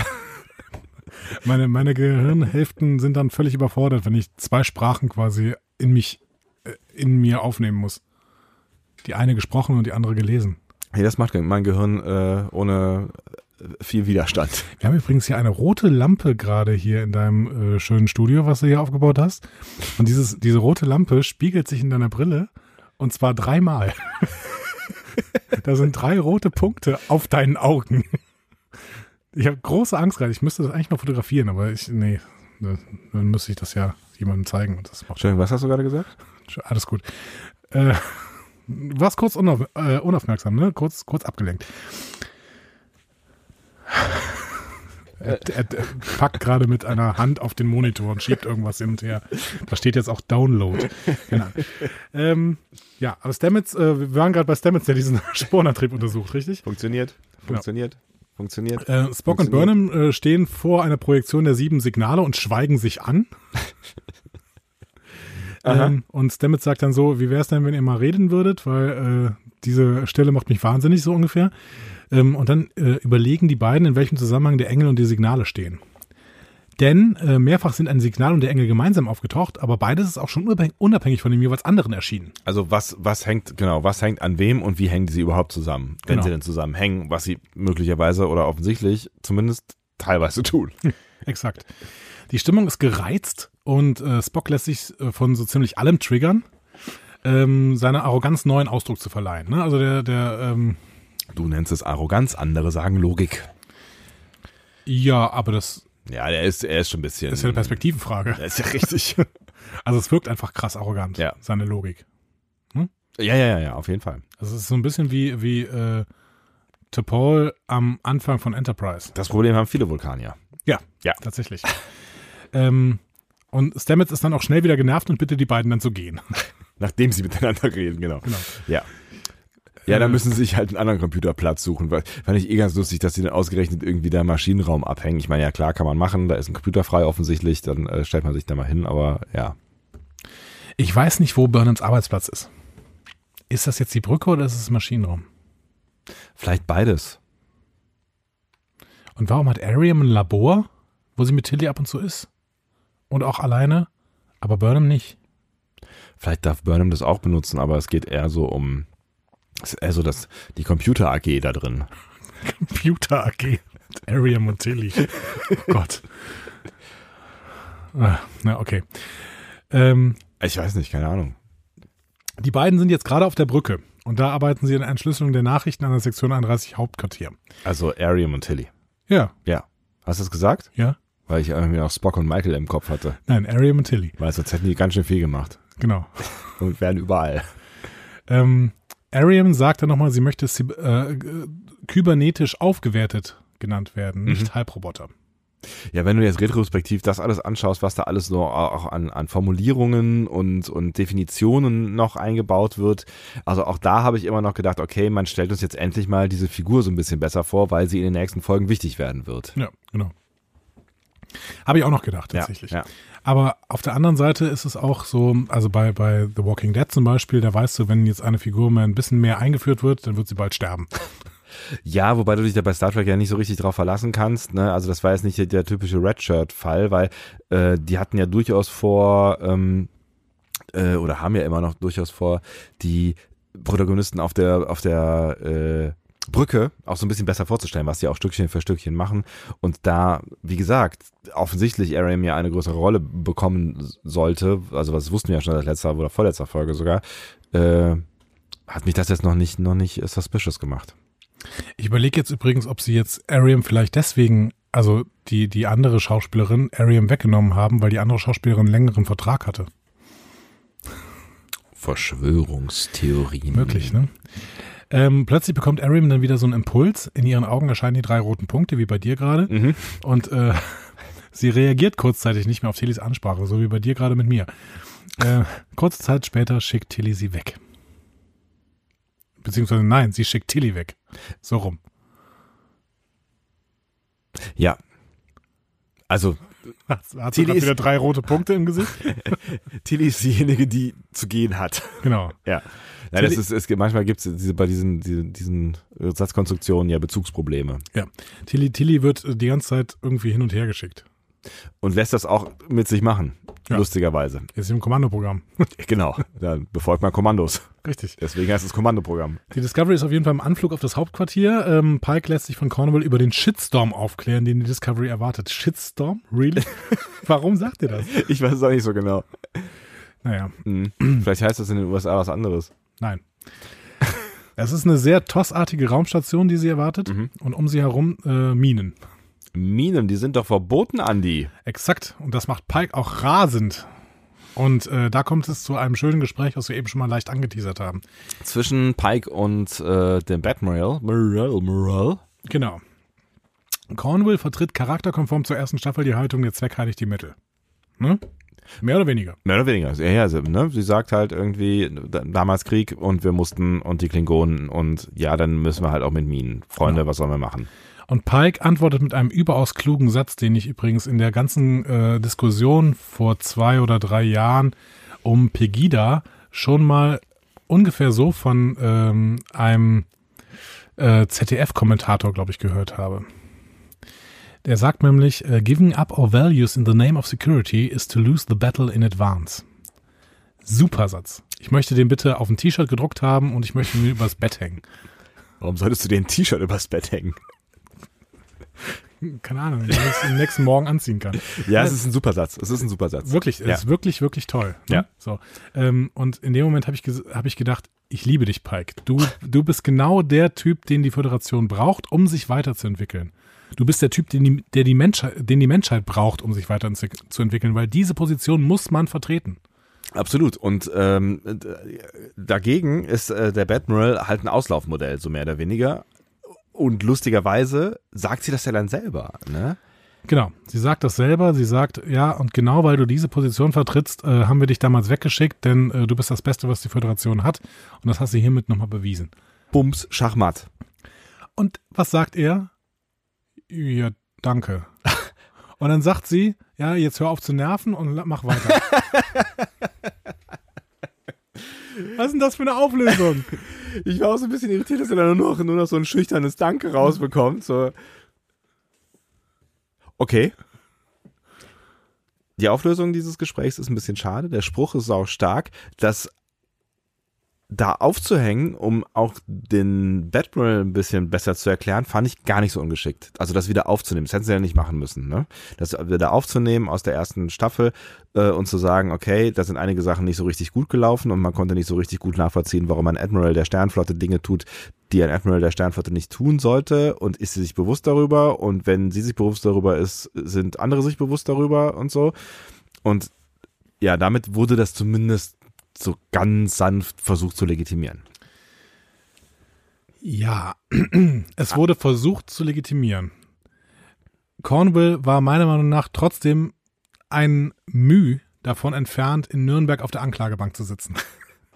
Ja, du hast ja, ja, Tut mir leid, du hast ja, das geht ja völlig überhaupt nicht. Die ist, also wenn man das aus einer, aus einer, die ist eine Kriegsverbrecherin. Und die hat in dieser Zeit nichts mehr zu suchen. Unabhängig davon, dass wir in der letzten Staffel ja schon kritisiert haben, dass die Föderation einfach nicht so denken darf, wie sie zu dieser Zeit denkt, weil der Advanced Human, also nach, nach dem dritten Weltkrieg und nach den Eugenischen Kriegen oder was auch immer da alles dazwischen gekommen ist, muss man sich irgendwann als Menschheit so weiterentwickelt haben, dass man diese Werte, die die vertreten haben in der ersten Staffel, eben nicht mehr vertreten kann. Und das muss thematisiert werden. Und dass Cornwall hier immer noch agiert und zwar auch noch irgendwie ihr Handeln rechtfertigt der letzten Staffel, das verstehe ich nicht. Im Prinzip dürfte Pike hier nicht der Einzige sein, der diesen Satz sagt. Oh, ich habe schon wieder das. Entschuldigung. Was ist denn das? Ich, ich, schraube, hier- ich schraube hier immer an so einer Schraube rum. Ja, Lass das bitte. Pike dürfte nicht der Einzige sagen, der so ein, äh, sein, der so einen Satz sagt, sondern Pike müsste im Prinzip, das, das müsste das Credo der äh, Föderation sein. Das müsste hier, wenn du, wenn du dieses Logo hast mit diesen Sternen und, ne, und sowas, dann müsste drunter, rundherum stehen, giving up your values in the name of security is to lose the battle in advance. So, das muss da stehen. Die sollten alle das T-Shirt anhaben. Ja, genau. Das soll die neue Uniform sein. Du hast völlig recht, aber da kommst du halt immer an diese Grenzen und das ist halt eine, eine für mich bisher ungelöste Frage und zwar die Legitimation von Kriegseinsätzen. Weil du kommst irgendwann an einen Punkt, wo ich nicht mehr sauber argumentieren kann, was Krieg angeht. Weil ich bin ein großer Pazifist und ich glaube, dass Krieg eine immer eine bescheuerte Lösung ist, um Konflikte zu ähm, zu lösen. Und ich glaube auch, dass Krieg keine Konflikte löst, sondern Konflikte schafft. Aber wenn du, wenn du in einer kriegerischen Handlung bist, wenn du angegriffen wirst, was ja mit der Föderation passiert ist offensichtlich, dann ist halt die Frage, wie lange hältst du deine Werte aufrecht, bis du anfängst einzuknicken, weil es um deine Existenz geht? Oder sagst du, meine Werte sind mir wichtiger? Dann ist halt meine Existenz hinterher unwichtig. Ja. Dann sind die Werte aber auch für die Katz, weil wenn es die Föderation nicht mehr gibt, dann Exakt. So. Ich kann diese, ich kann diese Wertediskussion auf einem sehr, sehr schwierigen Niveau, äh, beziehungsweise auf einem sehr, sehr hohen Niveau, kann ich sie führen. Mhm. Und zur Not kann ich mich dann tatsächlich auch dagegen entscheiden, die Values in the name of security äh, aufzugeben. Ne? So. Mhm. Aber dann muss ich das so machen wie Cisco in, äh, in The Pale Moonlight. Mhm. Und ich muss danach ein gebrochener Mann sein. ich weiß, was weil du das, meinst. woran ich vorher geglaubt habe, weggefallen ist. Und ich muss nicht von vornherein kein Problem damit haben. Das, also das, das große Problem äh, ist nach wie vor, dass Cornwall halt nicht sanktioniert wurde, ähm, sondern im Gegenteil die Medaillen am Ende der letzten Staffel verteilt hat und jetzt halt da steht und genau das Gleiche macht im Prinzip. Ne? Und dass, Corn und dass diese Diskussion nicht stattgefunden hat. Hm. Cornwall macht das einfach. Und das wird relativ unwidersprochen alles hingenommen. Ja, sie, sie unterstellt ja so ein Stück weit mit dem, was da passiert. Ähm, das war halt eine andere Zeit, Pike, die verstehst du nicht. Wir waren alle so. Das war, wir, wir waren alle an dieser Stelle und ähm, es ging halt ums nackte Überleben und deswegen haben wir uns angepasst. Und du kannst das nicht verstehen, weil du nicht dabei gewesen bist. Ja, aber so hat es sich nicht angefühlt. In der letzten Staffel. Nee, Vielleicht auch, weil man uns den Klingonenkrieg einfach zu wenig gezeigt hat. Natürlich. Ja, oder gar nicht, mehr oder weniger. Ja. Das könnte, das könnte ein äh, Problem sein, definitiv. Also das, was sie mir da versucht, also die, dieser Legitimationsversuch, den fand ich nicht schlecht. Das ist aber noch immer nicht die Lösung für das, was wir am, am Ende der letzten Staffel gesehen haben, für diesen, ähm, äh, für dieses, dieses Star Wars Finale. Ja. Also wenn man mir das jetzt, ne, wenn man mir das wirklich als so eine düstere, düstere Zwischenzeit der Föderation vorstellt, wo äh, um, also offensichtlich als ne, in, den, in den, was war es, die letzte oder vorletzte Folge, äh, wo irgendwie klar wird, die Föderation ist kurz davor, dieses Ding zu verlieren, also wirklich auf Messers Schneide irgendwie und eigentlich sind sie schon mehr oder weniger verloren. Ähm, wenn man uns das so ein bisschen mehr erzählt hätte, als es mal eben kurz in der Zusammenfassung rauszurotzen, ich glaube, dann würde man das möglicherweise auch besser verstehen. Und wenn man, was du gerade eben schon gesagt hast, vielleicht irgendeine Art von Entwicklung in dem Charakter Cornwell auch hätte nachvollziehen können, anstatt dass die am Ende Medaillen verteilt, äh, sie vielleicht irgendwann äh, selber ihr Amt aufgibt und sagt, ich kann hier nicht weitermachen mit dem, was ich getan So, habe. Und das ist, wäre für mich ein großes Ziel der Serie Discovery tatsächlich. Dass wir, ich, ich mag Jane Brooke als Schauspielerin von, von Admiral Cornwall wirklich sehr, sehr gerne. Ja, die, die ist schon irgendwie cool, auf jeden Fall. Aber es sollte ein Ziel dieser Serie sein, dass irgendwann sie thematisieren, dass Cornwall einfach nicht mehr in die Zeit passt und dass Cornwall auch zu viel Bockmist die ganze Zeit gebaut hat und deswegen zurücktreten muss. Vielleicht bleibt sie ja noch irgendwo, keine Ahnung, sitzt irgendwo auf irgendeinem Planeten und wird ab und zu mal Angerufen. angerufen und äh, hey Cornwall, wie geht's dir eigentlich? Ja, ja, gut, ich, ist nicht mehr meine Zeit, aber mein Gott, so. Vielleicht übernimmt sie ja dann die, ähm, die Restrukturierung von Sektion äh, 31. Hm, Ob das eine gute Idee ist, weiß ich auch nicht. ich glaube auch nicht. Entschuldigung, habe ich sofort gewertet. Ja, keine Ahnung. Für mich war das eine relativ bittere Auflösung einer sehr, sehr starken Szene eigentlich. Ja, es ist halt schade, dass Pike sich damit irgendwie, also dass, er- dass er damit nicht, irgendwie nicht umgehen kann. Also ich weiß auch gar nicht, warum er da nicht mit umgehen können sollte. Also klar, sie hatten natürlich auch keine Zeit, jetzt da eine, irgendwie eine Grundsatzdiskussion vom Zaun zu brechen, aber er hätte ja auch irgendwie, er hätte ja irgendwie irgendwie nur einen kurzen Satz noch sagen, so von, von wegen, es- für mich rechtfertigt es aber trotzdem nicht jedes Mittel so. Und dann sagt Cornwell noch, da haben wir jetzt keine Zeit zu, zu diskutieren, jetzt müssen wir mal gucken, dass wir hier bla die Minen und so. Und dann sagt er, ja, aber da müssen wir nochmal drüber reden, aber gut, jetzt die Minen oder was auch immer. Das, Ja, in, genau, das genau, ist genau. schön geschrieben. Genau. Oder auch einfach äh, mal Cornwall in ihrer Position in Frage stellen. Ja, was auch nicht Vor so allen ist. Dingen, weil, weil, so, weil so ein Lob ist ja im Prinzip auch die Vorlage dafür. Schon, ja. So, du- er hätte ja auch sagen können, ja, und jetzt bin ich wieder da und jetzt sage ich dir, du musst auch für deine, äh, dein, du musst dich auch für deine Taten rechtfertigen. Und äh, da Der werden Krieg wir, ist vorbei, so. genau, der Krieg ist vorbei und da werden wir nach dieser äh, Mission drüber reden. Fräulein. Genau. Und dann werden wir so lange suchen, bis wir einen Admiral finden, der äh, die richtigen Werte vertritt. Scheint ja relativ schwierig zu sein. in der Offensichtlich. Was ist denn das eigentlich für ein Sauhaufen? Ja, weiß auch nicht. Unglaublich. Naja, gut. Also wir gehen wieder zu Ariam. Ähm, nein, wir gehen, äh, gehen zu ähm, Burnham. Die geht nämlich mit Spock in ihr Quartier. Ah ja, da sind wir. Genau. Äh, und ähm, er bemerkt als erstes, dass Burnham keine persönlichen Gegenstände hat, ganz im Gegensatz zu Tilly. Das findet er nicht so super. Ich habe ich nicht so ganz verstanden. Also äh, findet er das nicht super, weil sie damit mehr vulkanisch ist, als ihm lieb ist? Oder also damit ihm sympathischer sein müsste, als sie er will, dass sie oder also was was ist sein Problem? Ich glaube, Burnham ist ein Problem. Ja, egal was sie macht, das ist eh immer Kacke. Ja, genau. Also es ist vielleicht auch zu viel Duty oder so, keine Ahnung. Also vielleicht will er auch einfach mal, dass sie weniger perfektionistisch ist und weniger im Vordergrund steht, was auch immer. Keine Ahnung. Auf jeden Fall findet er sie grundsätzlich doof gerade. Ja, das kann man schon festhalten. Sie will mit ihm Schach spielen, damit sein logisches Denken zurückkommt. Ähm, Spock findet das natürlich arrogant, weil er das Gefühl hat, dass er Burnham haushoch überlegen ist. Das findet wiederum Michael arrogant. Richtig, genau. Und so geht es dann die ganze Zeit weiter. Aber erstmal gehen wir äh, auf die Brücke. Da downloadet Ariam gerade irgendwas in ihrem Labor. Nein, sie macht das in ihrem Labor, nicht auf der Brücke. Ähm und äh, dann kommt Nan rein. Und es gibt so einen kurzen passiv-aggressiven Austausch zwischen den beiden, äh, bevor Ariam, die immer noch unter dem Einfluss dieser drei roten Punkte steht, auf die Brücke zurückgeht. Ja, sie fragt dann noch irgendwie, also die offensichtlich die drei Punkte, äh, Ariam fragt dann nah noch, was ist denn mit ihrer, ihrer äh, Luftinhalationseinheit im Gesicht auf sich hat. Und Genau. ähm, Da wurde zum ersten Mal ausdrücklich darauf hingewiesen, dass äh, Nan ein, eine Basan ist, eine Basanerin. Und das hat ja durchaus ein, ein, noch eine Bewandtnis im Laufe der Folge. Exakt. Und nochmal hier der Hinweis, wir kennen die Basanerin aus der TNG-Folge Der Basanhandel oder The Price, Mhm. wo die äh, Basaner ein Wurmloch ähm, verscherbeln, weil sie damit selber nichts anfangen können. Hm. Genau. Ähm, genau. Ich habe mich ja gefragt, warum kommt Nan überhaupt? Hat sie da schon irgendwann? Nee, da hat sie noch Nein. gar nicht, ne? Die kommt da einfach rein und ist misstrauisch. Warum? Die hat doch bisher nichts gesehen. Aber war sie nicht schon vorher irgendwann misstrauisch? Ich glaube nicht. Also, es, also das, die Szene war doch schon, wo, ähm, wo Tilly und ähm, äh, Ariam angefangen haben, da an diesem Code rumzubasteln. Und ja, dann aber ohne Nan auf der Brücke. ohne Nan auf der Brücke. Mhm. Die kommt hier plötzlich rein. Ich hatte, da, ich hatte, aber ich kann es jetzt nicht mehr, nicht mehr festmachen. Ich hatte das Gefühl, dass da vorher schon irgendwas war. Nee, es gibt nachher eine ähnliche Brückenszene, wo äh, Tilly gebeten wird von ähm, Ariam zurück zu, wegzugehen. Genau, also direkt in der nächsten Szene. Das können wir vielleicht kurz dahin gehen.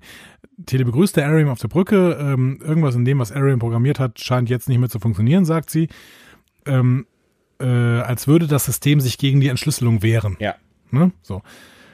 Und ähm, Arian hat einen klaren Moment und bittet Tilly nicht von ihrer Seite zu weichen. Und Nan steht da im Hintergrund und beäugt die beiden so argwöhnisch. Genau, und kriegt es offensichtlich mit, dass, dass es da irgendein ein Problem gibt. Aber ich dachte irgendwie, dass die das davor schon vor der. Für mich war das, war das irgendwie logisch, dass die auftaucht in dem Labor, dass davor schon irgendwas passiert ist. Wir müssen nochmal gucken. Jetzt. Nein. äh, nee, ich habe das Gefühl, das war nicht so. Und äh, für mich kam das ein bisschen aus dem Nichts, dass sie da auftaucht. Und äh, Nan ist für mich echt die gesamte Episode so ein ziemliches Rätsel. Warum läuft sie denn die ganze Zeit dahinterher und, und schreitet nicht mal ein oder erwähnt irgendwas oder keine Ahnung. Stellt eine Frage oder Ja. so. Ja, aber auf der anderen Seite, was willst du halt, ne, wie ich eben schon versucht habe anzudeuten, ich meine, Ariam ist Mitglied der Brückencrew, Crew, ähm, da sagst du ja auch nicht dann eben mal irgendwie, was machst du denn da eigentlich? Warum denn nicht? Die Sicherheitschefin, die darf sich doch mal hinter einen Offizier stellen und sagen, sag mal, Download? Was, was downloadest du denn da? Es ist schon auch so ein bisschen Privatsphäre und so. Auf der Brücke? die Brücke ist doch keine Privatsphäre. Ja, kann man, kann man drüber streiten, weiß ich nicht. Also ich fand es irgendwie okay, dass sie sich da erstmal zurückgehalten hat, um mal zu checken, was denn da die, die Lage ist, bevor sie anfängt, random Leute zu verdächtigen. Das, so eine Polizeistaat will ich auch auf der Discovery nicht leben. Nee, ich fand es trotzdem ein bisschen zu passiv. Also mit Worf wäre das nicht passiert und mit Odo erst recht nicht. Worf, ja. der, der hat direkt den angeblurkt. Die Discovery kommt auf jeden Fall im Hauptquartier an. Ähm, keiner antwortet auf ihre Rufe. Dafür sind alle Minen scharf. Äh, Cornwall hat so einen Krümelfahrt durch die Minen. Die schickt sie auch Detmer sofort rüber. Aber sie sagt, hm, äh, das Problem ist, die Schilde müssen bitte dafür unten sein, sonst ziehen sie die Sonden an. Beruhigend. Sagt auch Pike dann sowas in der Genau. Richtung, ja. Schön, ja. Ja. Ähm, was ich spannend finde, ist, dass die äh, in, in, in diesem, ähm, also in dieser Zeit offensichtlich, in der Discovery spielt, mit dem Warp-Antrieb immer genau zu dem Ziel fliegen, was sie haben wollten. Und nicht, nicht vorher aus, aus dem Warp rausgehen und dann, äh, Mit Impuls weiterfliegen. Mhm. Genau. Weil ähm, bei DS9 wird irgendwann mal erklärt, dass die mit dem Warp-Antrieb nicht in ein Sonnensystem fliegen sollen. Also sie sollen in, innerhalb eines Sonnensystems den Warp-Antrieb nicht benutzen, aha, weil das zu gefährlich ist. vielleicht wissen die das noch nicht. Ja, aber das ist schon gefährlich. Sie werden auch irgendwann schon mal fast in der Sonne. Ah, ne, das war mit, mit dem Sporenantrieb. Ja. Ja. Keine Ahnung. Naja. Hm. Ähm, genau, und dann gehen wir wieder ins Quartier von Burnham. Da spielen Burnham und Spock gerade Battle Chess.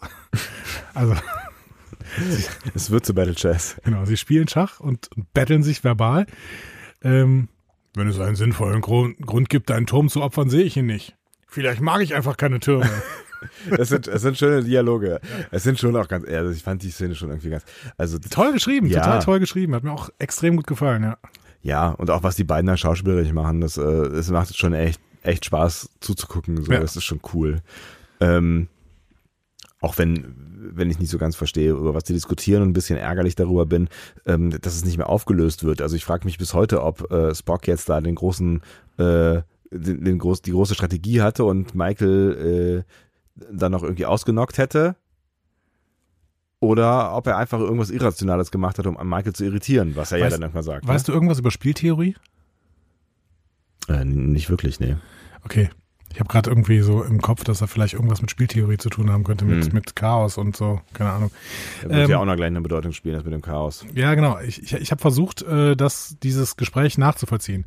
Also Spock macht seine Verachtung gegenüber allem deutlich, gegenüber seinem Vater, den er für zu zielstrebig hält, gegenüber den Menschen, die Sages Gehirn niemals verstehen können, und für das Spiel und für Michael. Michael macht es rasend, dass Spock einfach unlogisch schlecht spielt. Ne? Was Ähm, ganz geil ist, ja. Genau. Er will dann genau das und triggert sie quasi bis zur Unendlichkeit Mhm. und äh, zeigt ihr, dass sie immer nur alles auf sich bezieht und sich im Mittelpunkt des Universums wählen.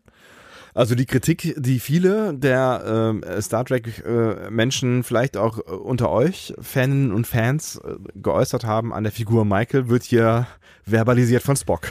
Genau, aber vor allen Dingen äh, kritisiert er, dass sie sich für alles die Schuld gibt. Unter anderem für den Tod ihrer Eltern, die gestorben sind, als sie sich auf Wunsch von Michael äh, eine Supernova anschauen wollten. Und dann noch schließlich diese Sache mit den Logikextremisten, das hatten wir in der letzten Folge schon besprochen. Ja. Ähm, und er sagt dann einen schönen Satz, es ist nämlich einfacher, die, sich für etwas die Schuld zu geben, als Trauer zu ertragen. Finde ich echt eine, einen interessanten Gedanken. Der sitzt auch, ne? Also Ja. der, der ähm, Satz haut äh, Michael schon ganz schön um. Also Spock hat auch richtig Bock, wütend zu sein. Ne? Mhm. Er weiß auch gerade selber nicht genau warum, aber er findet das auch toll. Ne? Ja. So schön, ich kann endlich mal meine Emotionen ausleben. Also es macht ihm Spaß. Ne? Er sagt ja wirklich, er, er äh, genießt es gerade, diese Emotionen äh, auszuleben. Ne? Genau. Stürmt heraus und lässt äh, Burnham stehen. und schafft es mit einem äh, Handkantenschlag, dieses äh, Schach, dreidimensionale Schachbrett zu zerstören, was ich mich gefragt habe, wie das denn bitte geht. Und noch bevor es auf den Boden fällt, sind es zwei Teile. Das ist aus Glas. Dann versuch mal bitte, so ein massives Glasding in der Luft mit einer Hand zu zerschlagen. Kein Problem. Hast du hier irgend so massives. Glasding? Ich hau dir das ins Wein. Kein Problem. Äh, später. Ja, aber keine Ahnung. Also Burnham ist wirklich tief getroffen. Ne? Ist sie. Und ähm, äh, sie versucht sich auch irgendwie zu fassen, weil sie relativ schnell danach bei der Brücke, von der Brücke gerufen wird. Ne? Aber Ja. ähm, das Schluchzen ist schon noch in ihrer äh, Klarmeldung zu hören da. Ja. Ne? Und fällt ja auch dann Saru auf, wenn sie oben äh, landet. Der, Dein sensibler Freund Saru, der, vor dem kannst du nichts verheimlichen. Ist wie eine Mutter. That escalated quickly.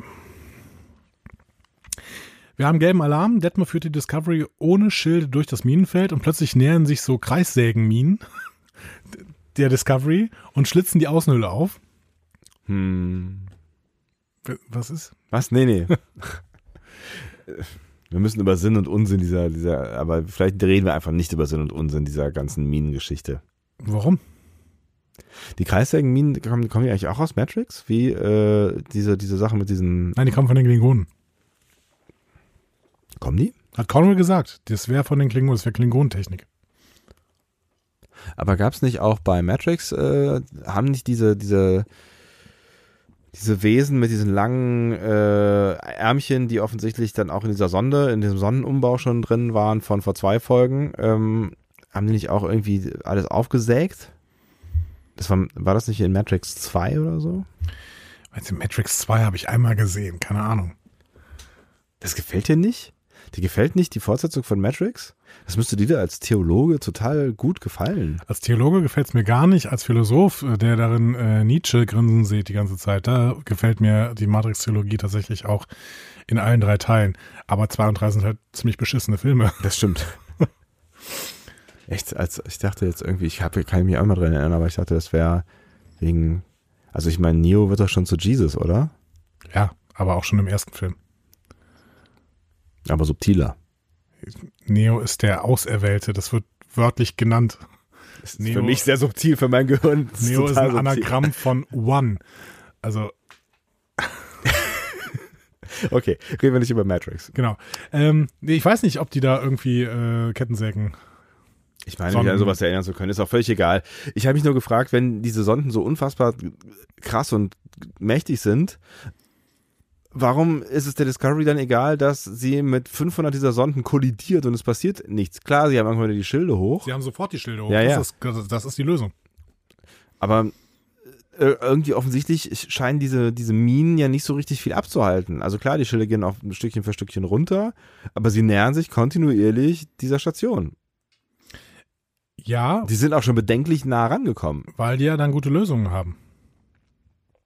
Beziehungsweise erstmal passiert im Hintergrund ja noch dieses äh, Nahen guckt, wie Ariam Tilly wieder wegschickt Ja.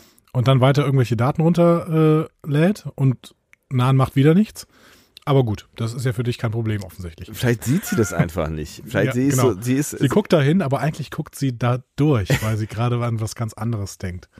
Ein Nahen ist nämlich verliebt in Saru. vielleicht versteht, Was willst du von mir? vielleicht versteht sie das alles nicht, was Nanla macht. Vielleicht denkt sie, sie ist halt eher so der Security Guy und sie weiß, kennt sich mit Computertechnik nicht so aus. Vielleicht denkt sie, das gehört halt irgendwie zu meinst, ihrem Job. die, die, guckt, die guckt zu, weil sie lernen möchte.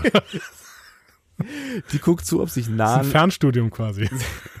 sie guckt zu, ob sich Ariam irgendwie seltsam verhält, äh, versteht aber natürlich überhaupt gar nicht, was Nan da an komplexen, was Ariam da an komplexen Dingen auf dem, auf dem Computer tut. Fernuni Ariam.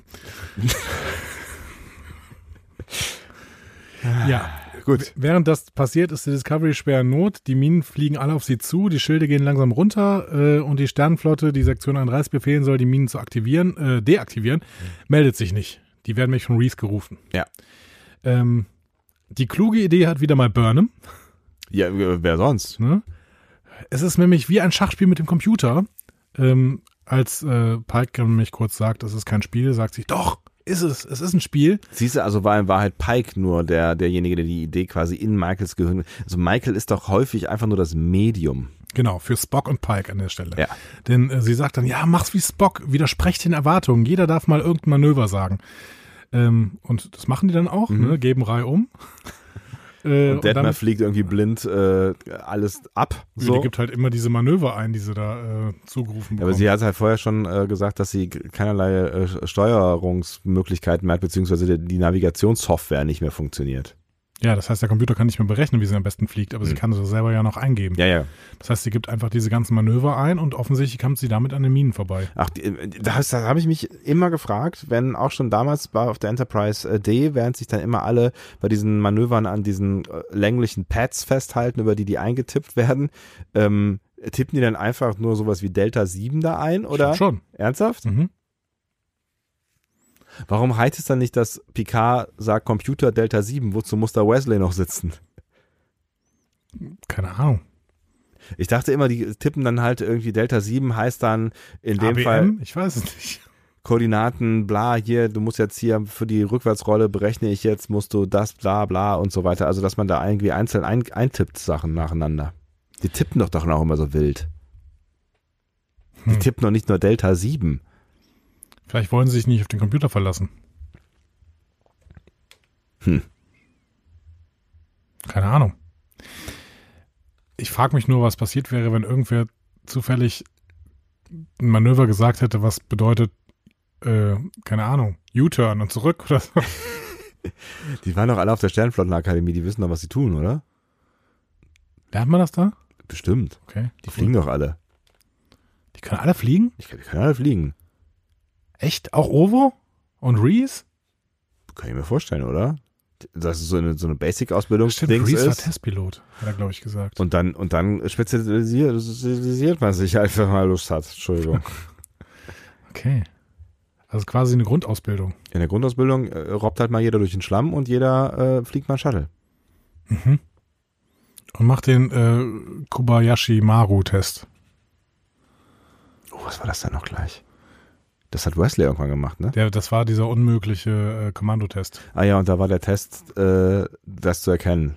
Genau, dass es unmöglich ist. Ja. Ja. Das ist, war wieder so eine, so Und eine. Wesley hat ihn, glaube ich, unprogrammiert, genau. sodass er trotzdem gewonnen hatte.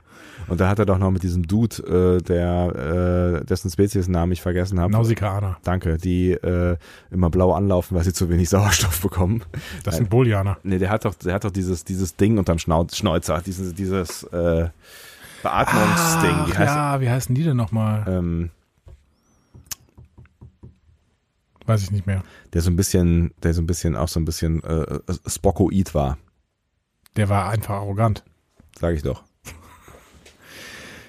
Ja, ähm, das war kein Satz übrigens, was du gesagt hast, aber der hat, Wesley hat da mit diesem Typen Rumgehangen. rumgehangen.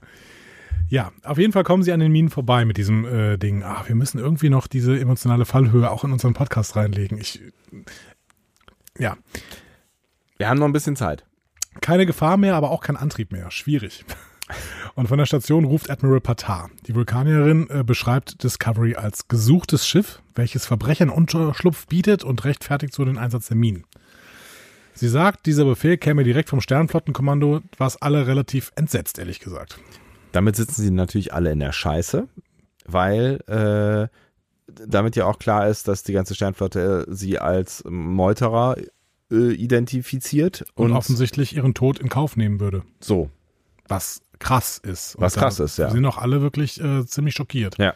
Ich glaube, es wird auch jedes Gesicht einmal gezeigt in dieser Szene. Ja. Ich bin mir relativ sicher, ja. Ja, ein Sektion 31 Schiff äh, soll jetzt kommen und alle verhaften wegen Verrats. Ähm, aber Cornwall und Pike sind sich beide relativ klar äh, sofort. Wir ziehen das jetzt durch. Ähm, Team auf die Station und Control resetten. Weil günstigerweise solche Dinge ja auch immer dauern. Man kann die ja nicht sofort festsetzen, man kann nicht so, das Sektion 31 Schiff ist ja noch nicht da. Ja, ja, genau. Also man hätte sie auch, weiß ich nicht, beamen können oder so. Kann man nicht Wohin gegen, denn? gegen ja, auf die Station. Ja, dann hätten sie ja genau das, was sie wollten. Ja, ich meine, also, ne, wenn, ne, nehmen wir mal an, es wäre, wäre wirklich Patar gewesen und es wäre, die Station wäre belebt gewesen und so weiter und so fort, dann hätte man die doch einfach direkt in eine Kranken, äh, wie heißt das, Arrestzelle beamen können, oder? Möglich. Wie dem auch sei. Ich fand aber schön, dass sie diese alte Informatikerlösung äh, vorschlagen. Ne? Compu der Computer funktioniert nicht, lass Computer resetten. Genau. Danach wird schon wieder funktionieren. Haben Sie versucht, den Computer ein- und auszuschalten? Pike stimmt ja auf jeden Fall zu äh, und gibt dann so ein paar Aufträge. Ne? Reese soll die Waffen der Station scannen, Tilly soll mit Stamets den Spurenantrieb vorbereiten, Saru soll ein Landungsteam zusammenstellen. Der will das aber nicht, weil er gerne irgendwas untersuchen möchte, also soll Burnham das machen. Genau. Sagt aber auch nicht was. Pike Genau. sagt dann, pff, ja, Ja, gut, dann halt ma, Burnham, äh, so. Mach halt. Ja, aber Pike ist halt auch ein Führungsoffizier, der so ein bisschen Vertrauen in seine Führungskräfte legt.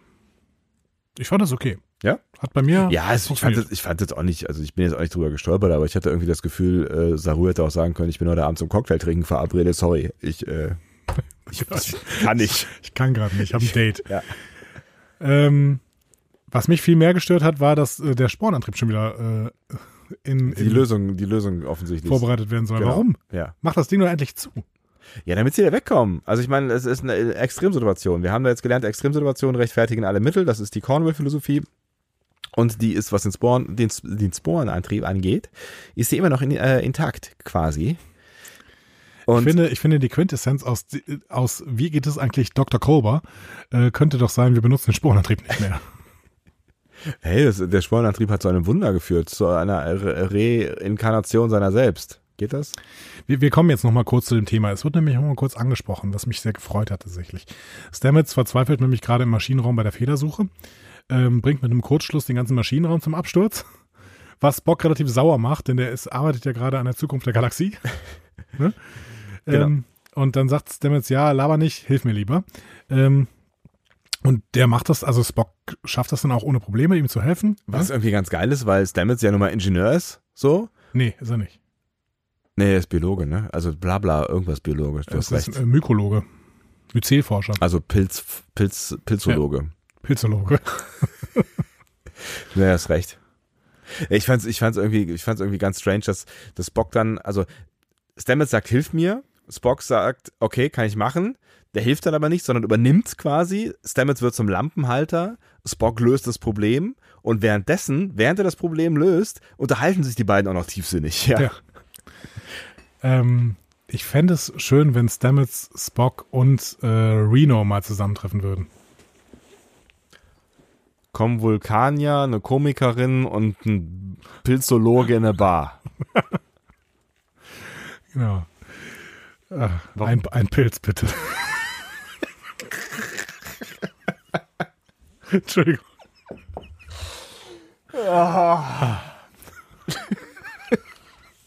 Okay, also Ja, worum ging's?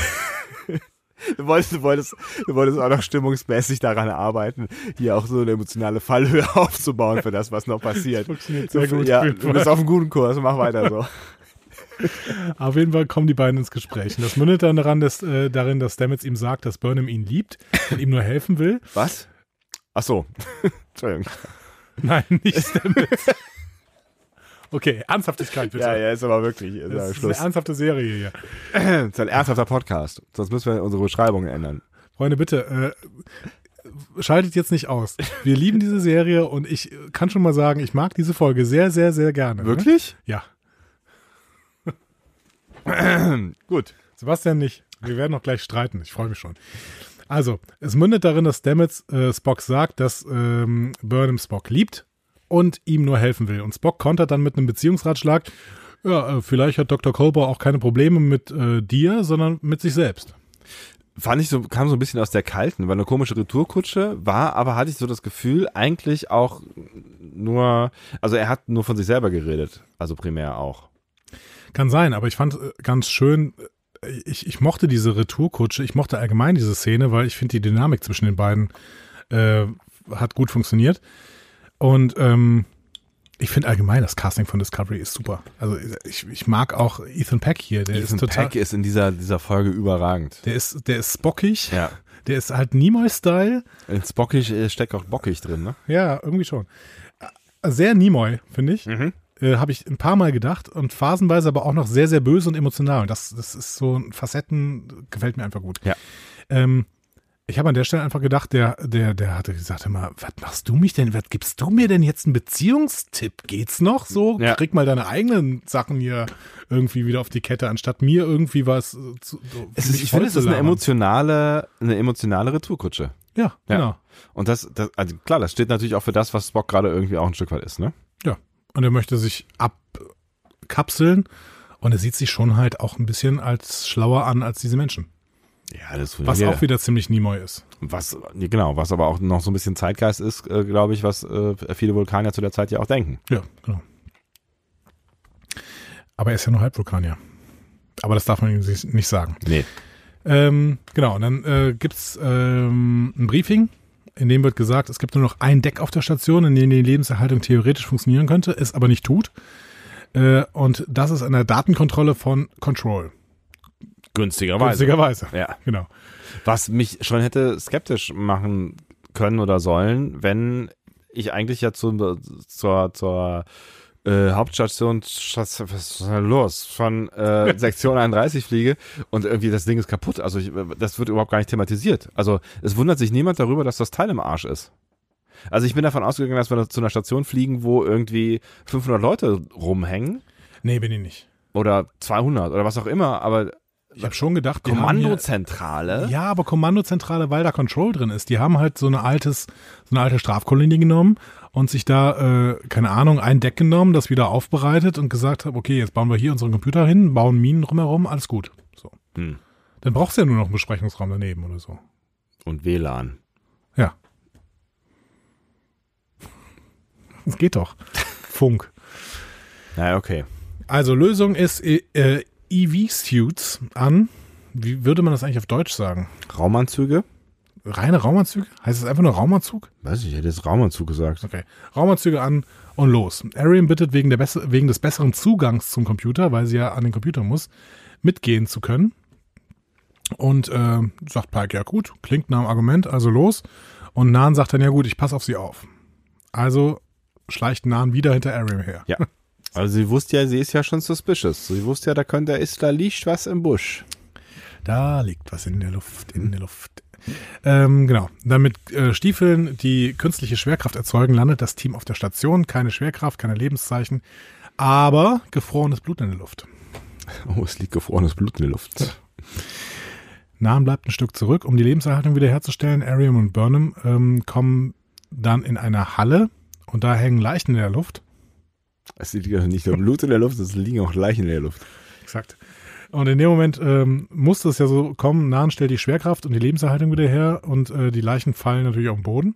Warum muss ausgerechnet die Sicherheitschefin, die offensichtlich ja auch einen Grund hat, nämlich Ariam zu beschützen, in der ersten Szene Ariam verlassen, kann sie nicht mehr beschützen? Also das ist ja der angebliche Grund, warum sie dann nah an Ariam dranbleiben will. Wir, wir kennen ja ihre, äh, ne? also ich habe mich kurz gewundert, warum die ohne äh, Widerspruch sofort raus ist aus der Nummer. Ich weiß auch nicht genau, warum Ariam das nicht selber macht. Und weil, ich, weil ich, sie ist doch die äh, Computertechnik. Computertechnikerin. Sie hätten ja auch zusammengehen können. ja, Ich gut. verstehe auch gar nicht, warum die dringend die Lebenserhaltung brauchen, ehrlich gesagt. Also die müssen nur bis zum Computer und müssen dann da irgendwie, weiß ich nicht, was auch immer machen, aber es ist jetzt wirklich so wichtig, dass sie für die 20 Minuten, die sie da rumhängen, ähm, aus den Raumanzügen rauskommen. Keine Ahnung. Fanden sie offensichtlich wichtig. Beidem untersucht die Leichen und sie sieht, es sind die Admiräle, die wir in der letzten Folge gesehen haben.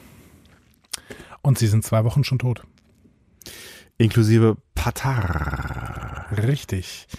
Das heißt, dieses Patar-Gespräch, äh, was es da eben gegeben hat zwischen Pike und äh, Patar halt, das ähm, War nur in deinem Kopf. war offensichtlich äh, nicht real. Mhm. Und auch dieses Gespräch, was wir davor gesehen haben, wo die Admiräle mit Sektion 31 sprechen, war offensichtlich nicht real. Wobei wir nicht ganz genau wissen, wie lange das her ist, ne?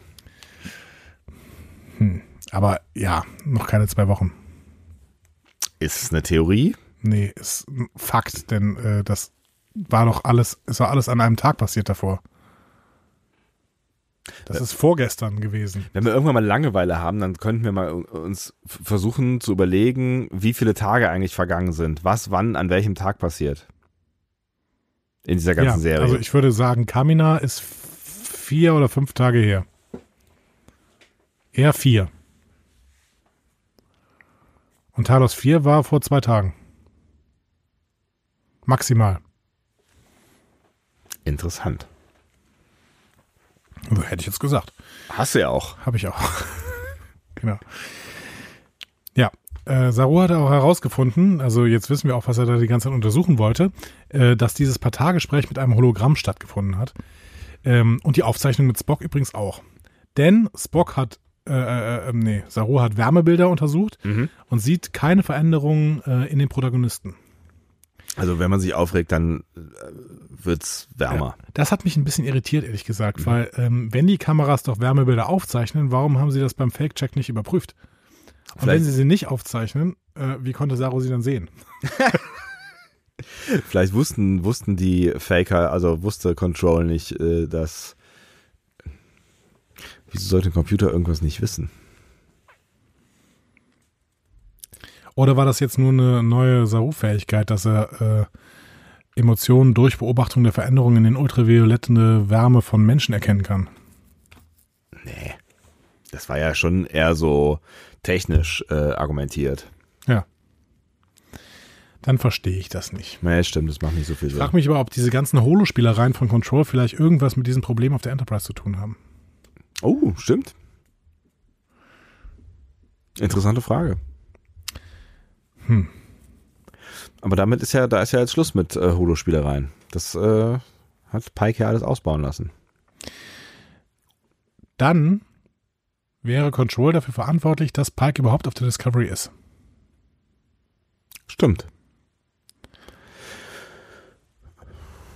Und dann geht es vielleicht, ja, aber Arim sagt ja nachher, dass es um Burn Burnham geht. Ja, aber vielleicht ist, also braucht braucht's Pike auch für irgendwas, was wir noch nicht wissen. Vielleicht musste Control Spock und Burnham zusammenbringen und das ging nur über Pike. Vielleicht. Es ist ja, es ist ja, es ist, ist ja noch vieles im Argen. Also es ist ja vieles auch noch nicht so wirklich klar. Also vor allen Dingen auch Ag Agenden sind noch nicht klar. Das müssen wir nachher nochmal ein bisschen Revue passieren lassen. Ähm, Schluss auf jeden Fall. Control selbst hat die Bilder generiert und die Admiräle gekillt. Ähm, das System hat sich also verselbstständigt, schließen sie. Und es bleibt die Frage, warum es zugelassen hat, dass das Team an Bord gegangen ist. Tilly hat die Antwort. Ariam. Die hat nämlich alle ihre Innere Erinnerungen auf der Discovery geladen und ist quasi Tabula Rasa zur Station rüber. Denkt man erst, aber die Frage ist, was ist stattdessen in ihrem Speicher? Mhm. Hm, man weiß es nicht genau. Wir gehen auf die Station. Äh, Nan ähm, trifft an einer Tür, die einen dieser Admiräle offensichtlich in der Mitte geteilt hat. Sieht sehr äh, gemütlich aus. Ja, Wieder auf Burnham. Ähm, trifft es schön. Sie haben sich beinahe erschossen gegenseitig. Ja, genau. Ja. das kommt sie auch plötzlich von einer anderen Richtung. Ja, echt. Ähm, Pike ruft dann beide und sagt, äh, sofort Ariam stoppen. Ähm, aber als die bemerkt, dass sie plötzlich im Fokus steht, kommt ein, kommt so ein Hack-Impuls von Control wahrscheinlich. Mhm. Und sie geht in den Kampfmodus über. Äh, Nahen wird ziemlich schnell ausgeschaltet, weil bei einer Basanerin muss halt nur das Atemgerät abreißen und dann bricht die zusammen. Und die Information hat sie ja vorher schon mal vorsorglich einsortiert. Genau. Ähm, und Michael kann mit ihren Sus Mana Moves so eine Zeit lang dagegenhalten. ne? Und schließlich gelingt es ihr sogar, äh, Ariam in eine Luftschleuse zu sperren. An dem Moment habe ich mich dann gefragt, und warum kümmerst du dich jetzt nicht um Nahen? Erste Frage. Zweite Frage ist, warum macht äh, Control die Luftschleuse nicht einfach wieder auf? Also nicht die Luftschleuse, sondern die Tür zur Luftschleuse? Hm, vielleicht ist es nicht computergesteuert, sondern mecha Das mechanisch. Auf der anderen Seite kann sie die Tür auf der anderen Seite schließen. Ne? Und sie kann sie auf der anderen Seite auch mechanisch ähm, mit einem Digitalpad manuell steuern. Ich habe mir an der Stelle viele Sachen gefragt. Ich habe mich erstmal auch gefragt, warum beamen sie denn nicht sofort wieder raus? Dann habe ich mir aber das erklärt mit, ja, vielleicht verhindert Control das. Kann, kann ja sein, ne? Dass Könnte man aber auch thematisieren. Könnte, Könnte man wär- thematisieren, Wäre wär genau. ein, ein Halbsatz So. gewesen. Dann habe ich die ganze Zeit gedacht, ey, kümmere dich mal um Nahen, dreh dich um. Hallo? Vor allen Dingen, weil sie, weil sie halt auch dreimal so gezeigt wird, wie sie am Boden liegt und röchelt, ne? Ja, genau. So. Also das fand ich ganz fürchterlich. Ähm, ja, und dann ist diese, diese Frage, warum diese Tür geschlossen ist und Control die nicht einfach wieder aufmachen kann. Und dann kommt die nächste Frage ist, was macht Michael da im Anschluss? Während sie, ah, ich meine, da sind wir noch nicht bei der Szene, ne? Nee, Aber nee. es, Wir gehen erstmal nochmal auf die Discovery zurück. Da hat Tilly äh, rausgefunden, was Ariam gedownloadet hat, nämlich Informationen aus dieser Sphäre mhm. von vor Wie viele Tage ist das her? fünf Folgen. Ähm, das war ein, ein Obel for Charon. Tolle Folge. Ähm, ich würde jetzt sagen, es ist zwei Wochen her. Ungefähr. Hat mir, hat die Admiralität noch gelebt. Die, Ungefähr. die. Badmiralität. Die, ba die Badmiralität, genau. ähm, Und aus dieser Sphäre hat, äh, sind es alle Informationen über künstliche Intelligenz. Denn Control will wachsen und mächtiger werden. Und ähm, die Discovery Crew ist dann auch sich im Klaren darüber. Das hat Spock also gesehen. Eine unglaublich entwickelte künstliche Intelligenz, die alles äh, Leben vernichten möchte. Ähm, auch hier habe ich mir wieder mehrere Sachen gefragt. Erstmal finde ich, haben wir ein Zeitparadoxon. Control schickt Ariam selbst aus der Zukunft eine Nachricht, die es ermöglichen soll, sich weiterzuentwickeln und überhaupt erst die Möglichkeit zu haben, eine Nachricht zu schicken. Ja, wir haben ja das nächste Problem ist, dass äh, Ariam nur 25% der Daten hochgeladen hat. So, haben die jetzt gereicht, um Control zur, zur mächtigsten äh, Nein. AI zu machen? Nein, das sagen sie ja relativ deutlich, dass es das noch nicht reicht. Hm. Das heißt, entweder passiert noch irgendwas anderes oder sie haben das Universum schon gerettet? Ich glaube, sie haben jetzt gerade schon mal einen Teil des Universums gerettet. Wow. Für mich stellt sich aber noch eine andere Frage, die vielleicht auch damit verbunden ist. Vielleicht wäre das jetzt ein guter Zeitpunkt, die Daten der Sphäre komplett zu löschen. Die sind doch viel zu gefährlich, oder? Das ist, ja, das ist auf jeden Fall ein, äh, offensichtlich ein, ein Problem, ja. Und allgemein, also jetzt vielleicht nicht nur die KI-Informationen, eventuell sollte man die ganzen Informationen löschen, weil äh, wenn die in falsche Hände geraten, dann äh, hast du ein Problem. Und wenn die die jetzt zum Daystrom-Institut übertragen und dann wird das Daystrom-Institut gehackt, dann hast du das Problem wiederum. Ja. So. Ja, könnte man mal drüber nachdenken. Wissen ist Macht und so, ne? Und die dritte Sache, die ich mich gefragt habe, ähm, ist das hier die Vorlage für Calypso? Der Bordcomputer der Discovery sucht sich all diese Informationen über künstliche Intelligenz, wird dann zu mächtig, wird deswegen allein im All zurückgelassen und in 3000 Jahren von äh, Aber warum sollte dann diesem der, Typen gefunden? wa- wa- Sucher. warum sollte dann äh, äh, der, der Computer dann so, so, so, so devot auf Befehle warten? Also, Ja, weil er sich so weiterentwickelt hat, dass er Gefühle hat und äh, Liebe braucht. aber warum, dann ist er ja nicht gefährlich. Hä? Nein. Er sagt ja ganz klar, also sie sagt ja ganz klar, dass sie äh, auf dieser Position verharrt und äh, wie heißt der? Ähm, Der, der hat, er hat ja mehrere Namen, der, ähm, der Typ. Ja. Er nennt sich selber, seine Freunde nennen ihn und sie nennt ihn. Egal, sie sagt Craft. ja. Craft. Craft. Ähm, sie sie sagt so ja. crafty ist. Ge- Genau. Sie sagt ja, dass sie äh, ihn nicht ähm, äh, nach Hause fliegen kann, weil sie da, wo sie ist, auf, auf äh, ihre Crew warten äh, will. Und dann sagt er, wie lange ist das denn her, dass die Crew sich verlassen hat? Und dann sagt sie irgendwie tausend Jahre. Und dann sagt er, meinst du wirklich, die kommen nochmal wieder? so, und wenn, wenn die wirklich so AI-mäßig unterwegs wäre, dann würde sie vielleicht auch selber auf die Idee kommen, dass sie nicht mehr wiederkommen. Erstens, zweitens und vielleicht auch andere Pläne haben. Ja, aber vielleicht ist das die, die Spitze der Computerevolution ist, ähm, treu zu sein. Und zwar aus freien Stücken. Man kann natürlich auch sagen, als Computer hast du ja schon noch einfach Zeit und da kann man mal tausend Jahre warten und wenn da nichts passiert, kann man immer noch fliegen. Eben. Es macht keinen Sinn, nicht so richtig. Aber vielleicht hängt es irgendwie damit zusammen, tatsächlich. Was ist die Lösung aus dieser äh, verfahrenen Situation jetzt? Ähm, Burnham kommt nicht mehr in die Stromversorgung, weil Ariam alles abgeschottet hat. Tilly kann von der Ferne nicht auf das System zugreifen und Ariam kann, äh, Ariam kann sie sowieso nicht hacken. Ähm, was sie aber kann, ist Ariam in einer zu Tränen rührenden Ansprache an ihre Freunde zu erinnern. Äh, nein, Moment. Boah, Gott. Zu Tränen rühren. Ich wollte gerade, ich wollte gerade so einen schönen Satz bilden, aber der ist irgendwie auf der halben Strecke verirrt.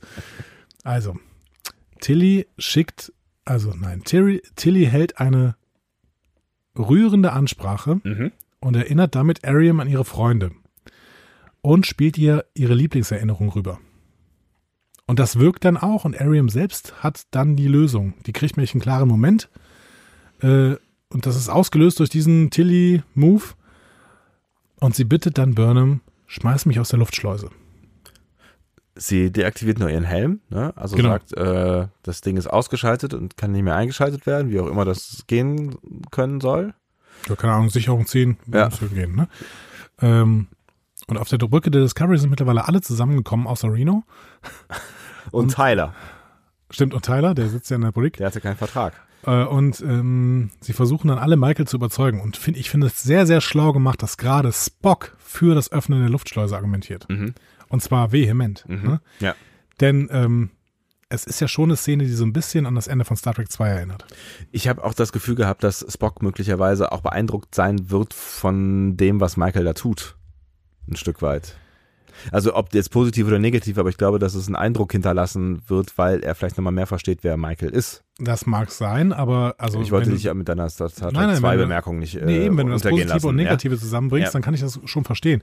Aber ich habe eher das Gefühl, dass Spock ähm, hier diesen selbstlosen Akt von Ariam bewundert, weil das ist logisch. Mhm.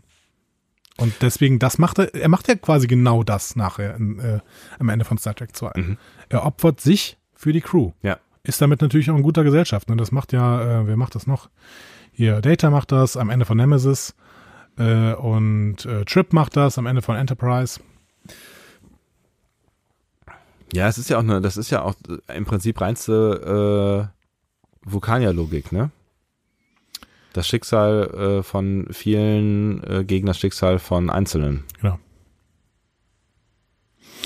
The Manys and the Few. Ja, dass, dass Michael das nicht gut findet, ist, äh, ist irgendwie auch konsequent. Genau, Michael bringt es nicht übers Herz. Ähm, Macht irgendeine Übersprungshandlung. genau, schießt irgendwie gegen irgendeine Tür.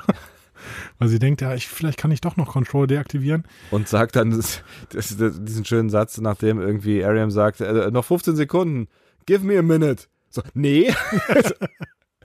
äh, nicht zugehört?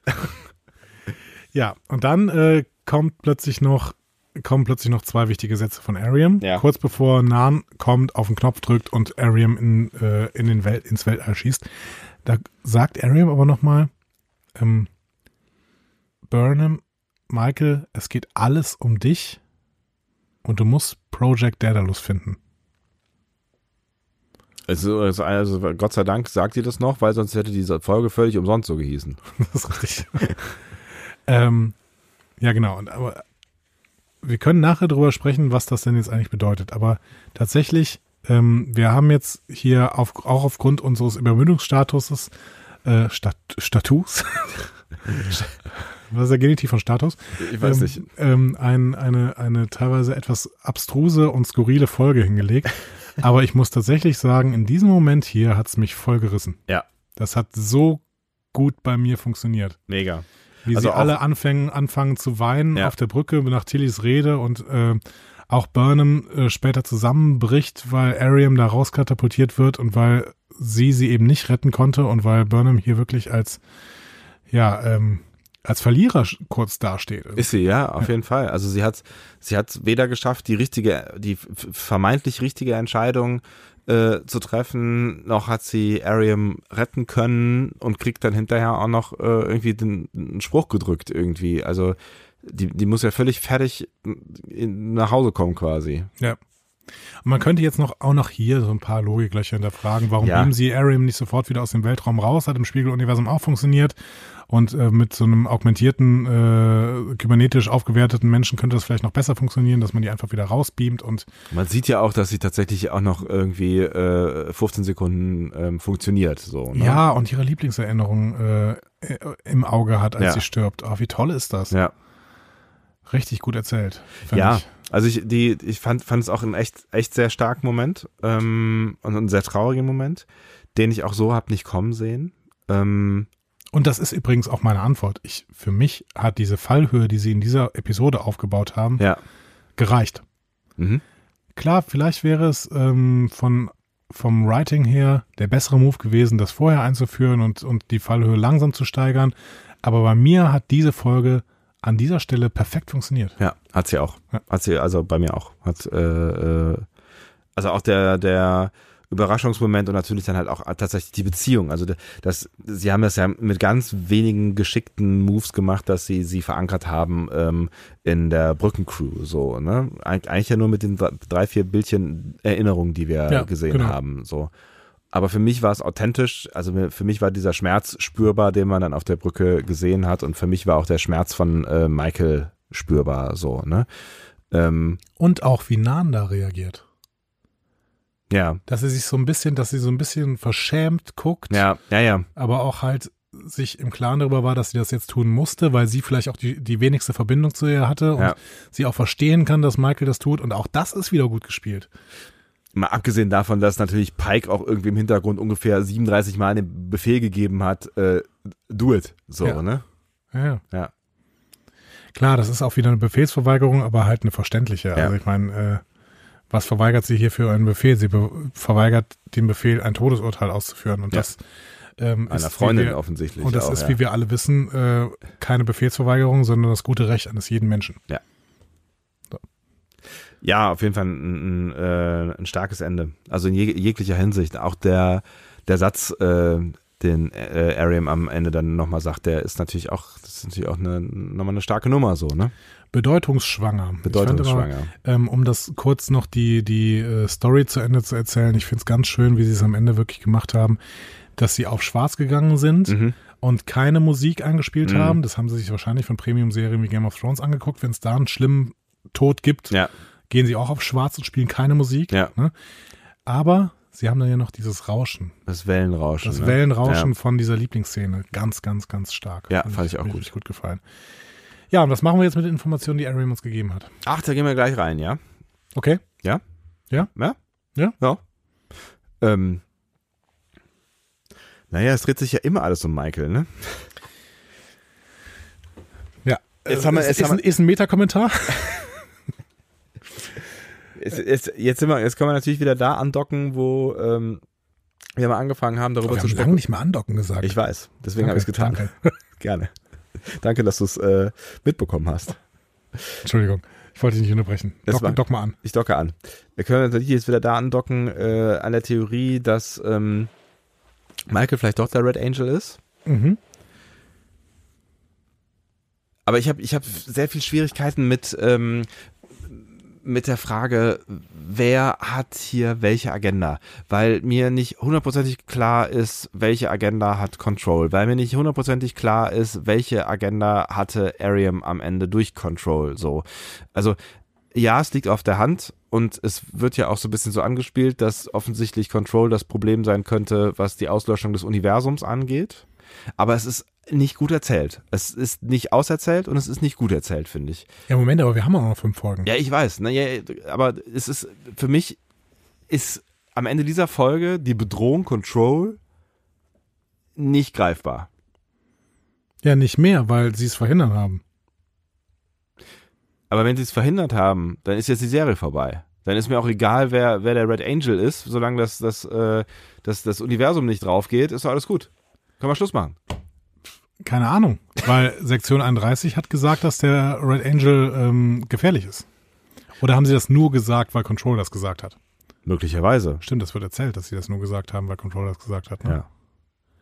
Also es ist halt die Frage. Also Aber dann hat der Red Angel, ja- Entschuldigung, dann hat der Red Angel ja trotzdem ähm, einen Plan gehabt, nämlich die Föderation beziehungsweise das Leben in diesem Quadranten vielleicht oder im gesamten Universum vor Control zu schützen.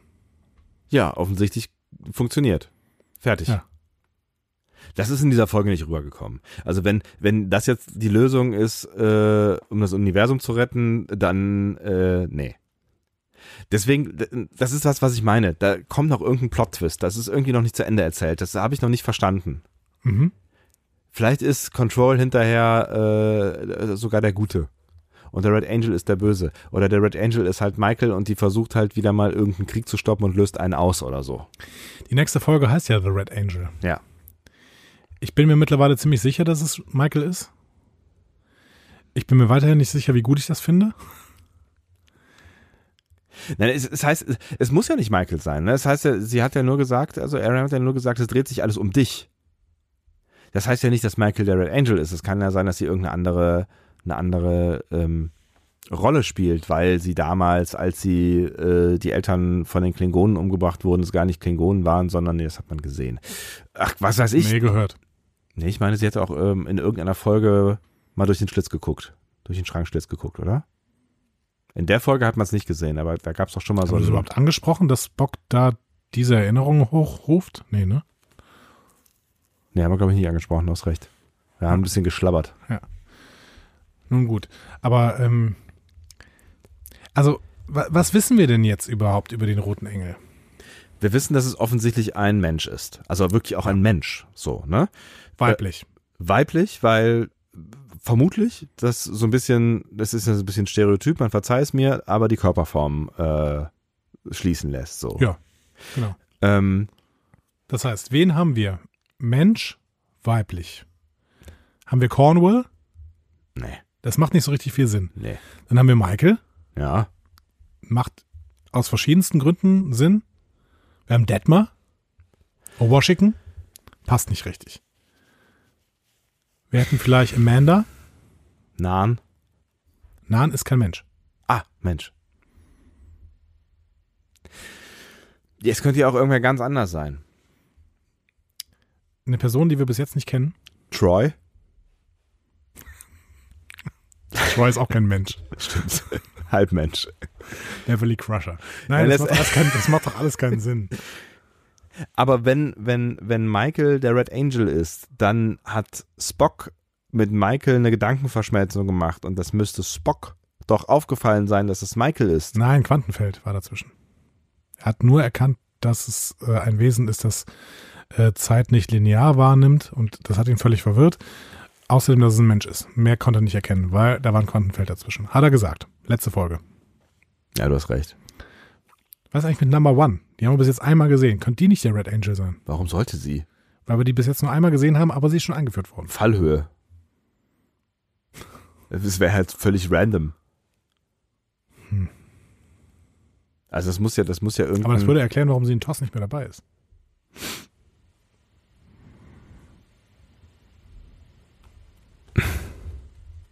Ich weiß nicht. Nehmen wir mal an, Michael ist das. Was ist dann ihre Mission?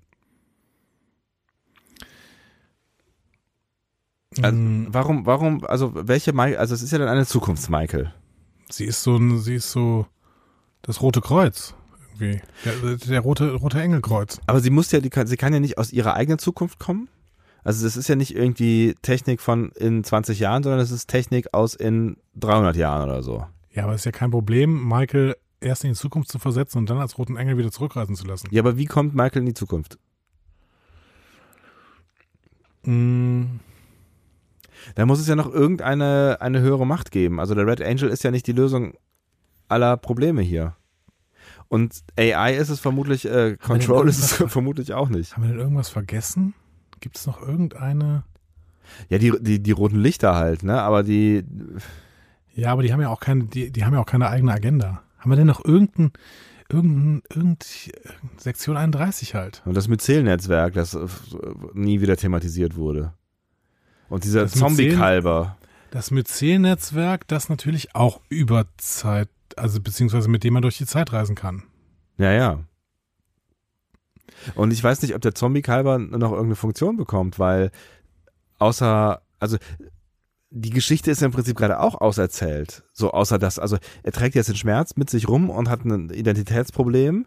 Finde ich überhaupt nicht, dass die auserzählt ist. Da Ja, kannst du noch einiges drüber erzählen, Ja. wie, wie er versucht, eben seine eigene Identität wiederzufinden und Kontrolle über sich selbst zu finden. Ich finde, Björn hat das in seiner äh, Review ganz schön geschrieben, dass man dieses Thema Kontrolle und Selbstkontrolle ja im Prinzip auf alle anwenden kann. Du kannst es auf Tyler anwenden, du kannst es auf ähm, Arium konntest es ganz klar anwenden, du kannst es auf Culber an, anwenden, du kannst es auf Control anwenden, du kannst sogar auf Spock und Burnham äh, anwenden.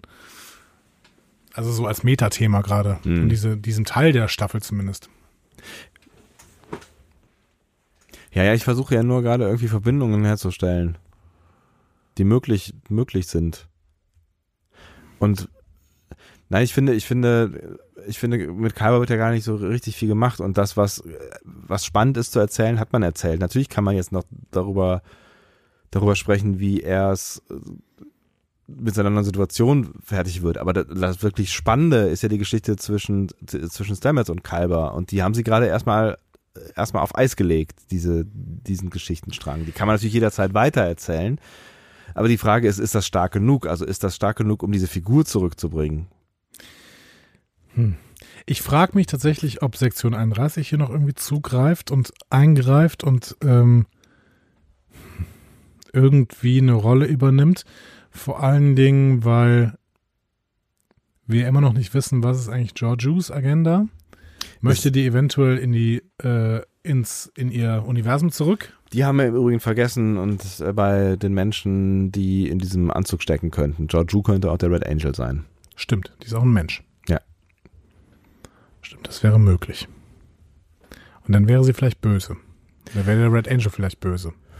Ja, was heißt? Control wollte vielleicht nur eine Gefahrenanalyse machen und wollte eigentlich nur die Discovery bekämpfen, weil die Discovery ununterbrochen Control bekämpfen wollte.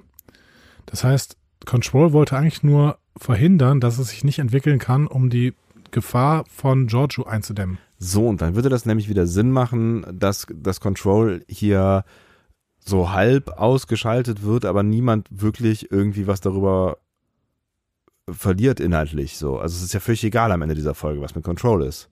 Es wird auch nie wieder darüber gesprochen, ob Control jetzt resettet wurde oder nicht. Auf der anderen Seite hat Control die gesamten Admiräle äh, getötet.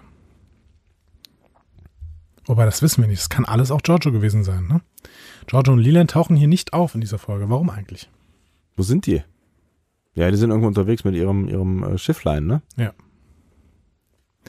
Also vielleicht ist der rote Engel wirklich böse und es ist Giorgio.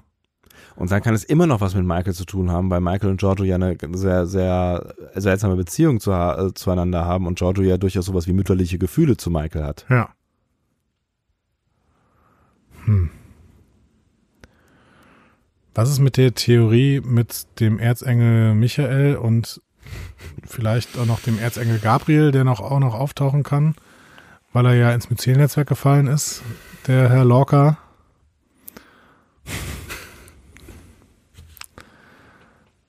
Willst du nicht, ne?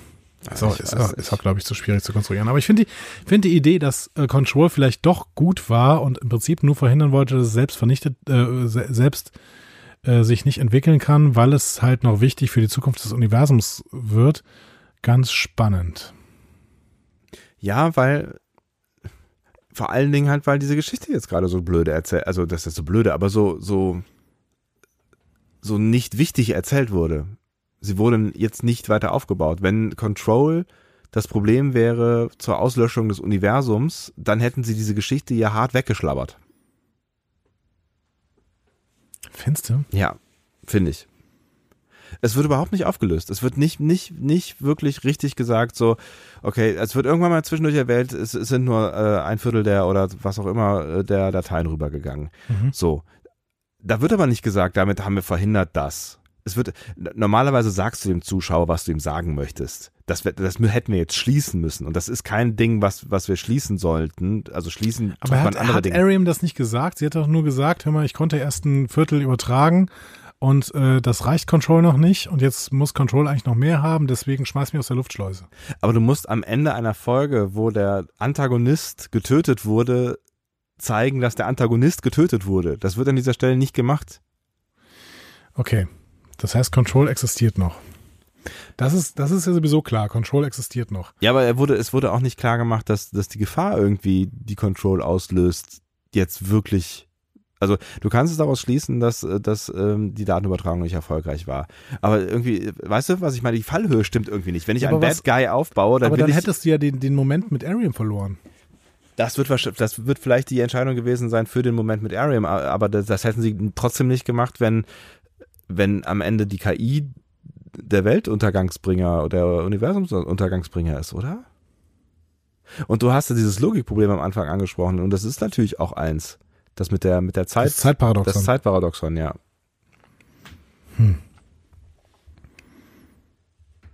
Da, da gibt's noch einen Twist und ich finde deine, deine Twist-Idee nicht schlecht. Also, ich glaube, dass, ich glaube, dass da, da, da ist ein Twist drin. Ich suche halt, ich suche halt irgendwie nach einer Funktion der Sektion 31 Geschichte, weil die mir irgendwie ein bisschen funktionslos vorkommt, außer dass die sich halt alle von einem Computer haben verarschen lassen. Aber das reicht mir nicht. Ne? Und äh, dass es halt nur ein Backdoor-Pilot für eine Sektion 31-Serie ist, das reicht mir auch nicht. Das wäre, dann, dann wäre Discovery extrem entwertet, wenn sie es einfach nur so als, als äh, Vehikel für ähm, einen, einen versteckten Piloten äh, einsetzen würden. Vor allen Dingen hätten sie dann auch ja relativ, äh, relativ viel Story darauf verwendet. Also das ist ja schon, schon einiges an Zeit drauf gegangen. Ich frage mich auch, ob tatsächlich diese eine Folge der einzige Einsatz der Klingonen wer war ähm, und warum dann vor dieser Staffel so ein tierischer Hype um Mary Chiefo entstanden ist, die dann in einer einzigen Folge mitspielt. Das ist auch irgendwie seltsam. Mhm. Das heißt, ich habe auch, ich weiß auch nicht, ob die Klingonen nicht nochmal irgendwann eine kleine Rolle spielen. Hm. Ähm, ich glaube, dass die Tyler Burnham-Nummer nochmal eine Rolle spielen wird. Das heißt, sie finden sich nun wieder zusammen und dann ist die Frage, Gab es da nicht noch irgendeine Knutschszene im Trailer? ich glaube auch. Ja. Ja. Das heißt, die finden wieder sich irgend, die finden sich irgendwie wieder zusammen. Und dann ist die Frage, ähm, ob nicht Tylers klingonische Identität Burnham auch wieder irgendwie ins in die Reichweite von Lorel bringen kann. Und dann frage ich mich, ob Lorel vielleicht noch irgendwo eingreifen kann in dieser ganzen gesamten Storyline. Das wäre so ein radikales Element. Ähm, aber das Geheimnis, mit dem Geheimnis um den Red Angel wird Lorel natürlich nichts zu tun haben. Mhm. Die kann höchstens irgendwie, so weiß ich nicht, wenn, wenn alles, alles im Bach runtergeht, könnte Lerell äh, mit einer Flotte klingonischer äh, Kreuzer um die Ecke kommen und äh, die Situation lösen, die sonst nicht mehr lösbar ist. Zu sowas können sie sie benutzen. sodass sie wieder in Kommunikation kommen und dementsprechend in eine TOS-Situation. Hm. Also Ja. kalter Krieg. Quasi. Aber kalter Krieg mit Kommunik Kommunikation. Hm. Schwierig. Es ist tatsächlich schwierig. Es, kann- also, Ich glaube tatsächlich, wir müssen uns die, wir müssen die nächste Folge abwarten. ja, ich habe das Gefühl, dass wir in der nächsten Folge tatsächlich viel erfahren werden. Deswegen wäre es natürlich schön, wenn wir vorher, vorher die zündende Theorie haben, die dann bestätigt wird. Aber ähm, es ist. Also the obvious choice ist, Michael ist der rote Engel. hm, So. Das bietet sich jetzt extrem an. aus diversen Gründen, ja. Aus diversen Gründen. Ähm, wie sie zum roten Engel wird, ist mir aber völlig unklar. Und wie ein Mensch denn überhaupt diese Zukunftstechnologie bekommen kann, ohne selber in die Zukunft zu reisen. Und wie sollte sie in die Zukunft reisen, das ist mir alles relativ unklar.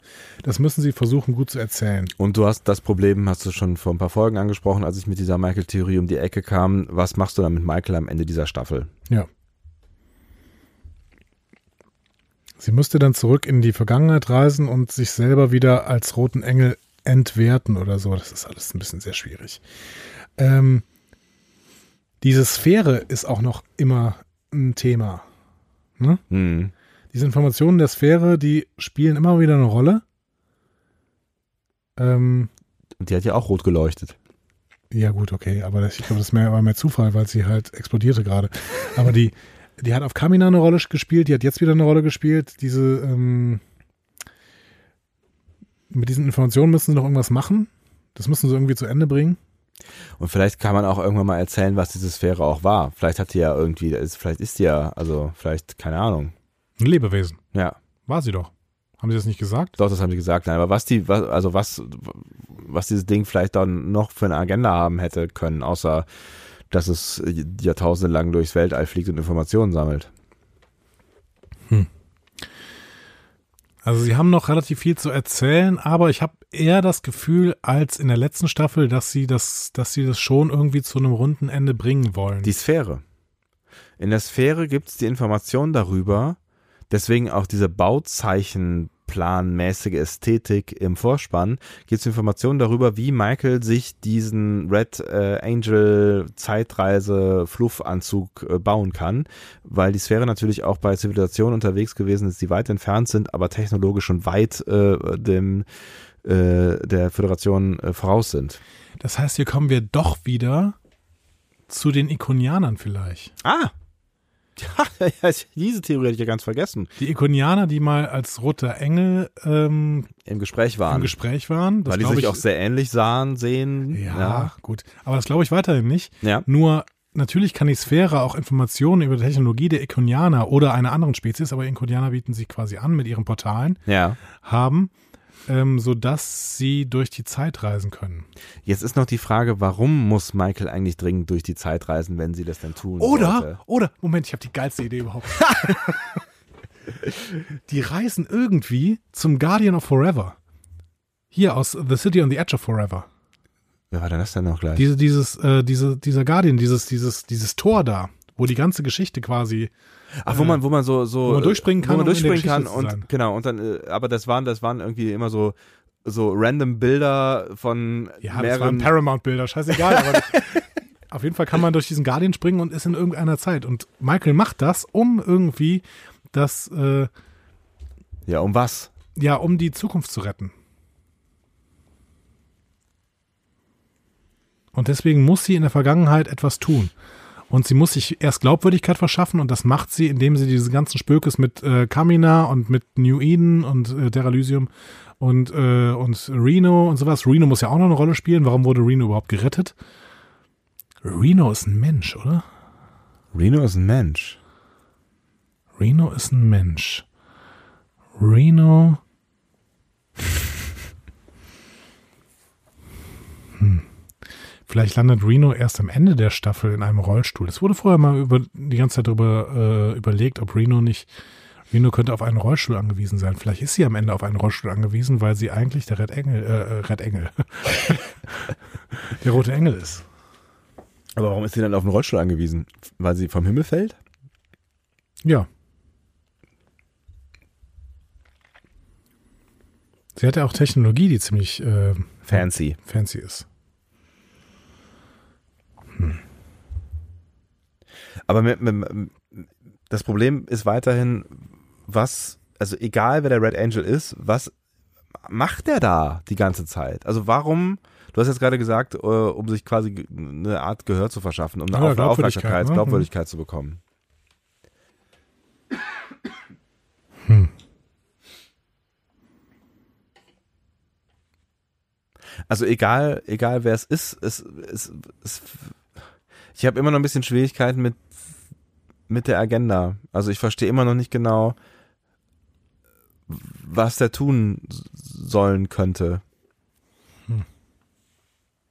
Aber ich meine natürlich, jetzt kann jetzt kannst du natürlich sagen, okay, Michael mit ihrem ihrem Helfersyndrom kriegt diese Technik und will eigentlich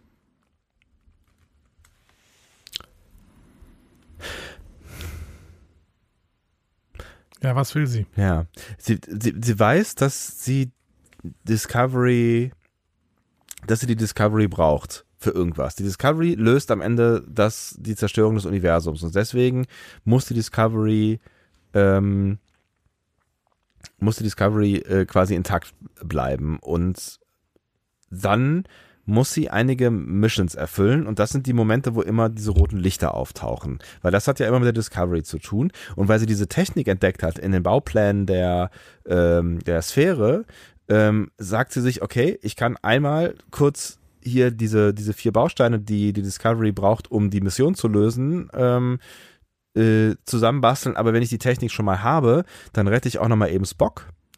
Und äh, was macht das Ding noch? Dann rette ich auch nochmal eben Spock. Punkt. Oh, was mit New Eden? Da ist, die haben sicherlich eine Bedeutung.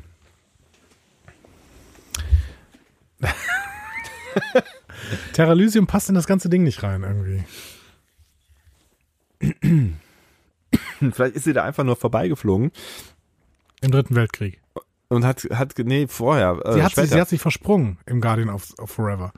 Sie ist ja zufällig im, roten, äh, im, im Dritten Weltkrieg gelandet und hat dann natürlich gesagt, oh, äh, wenn, wenn ihr hier mal seid, springt mal hier durchs Tor, dann kommt ihr nämlich zu einem anderen Planeten, zu einer anderen Zeit.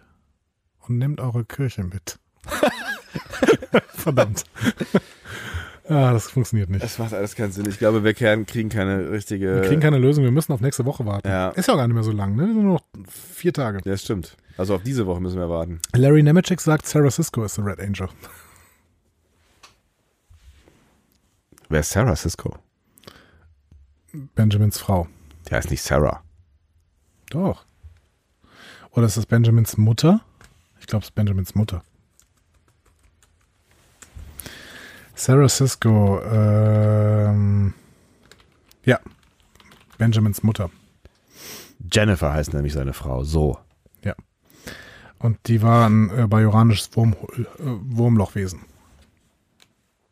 Deswegen auch der ganze Ärger. Also später zumindest war sie eine Prophetin. Äh, ja. Aber er, sa er sagt dazu auch noch Hashtag I got a million of them.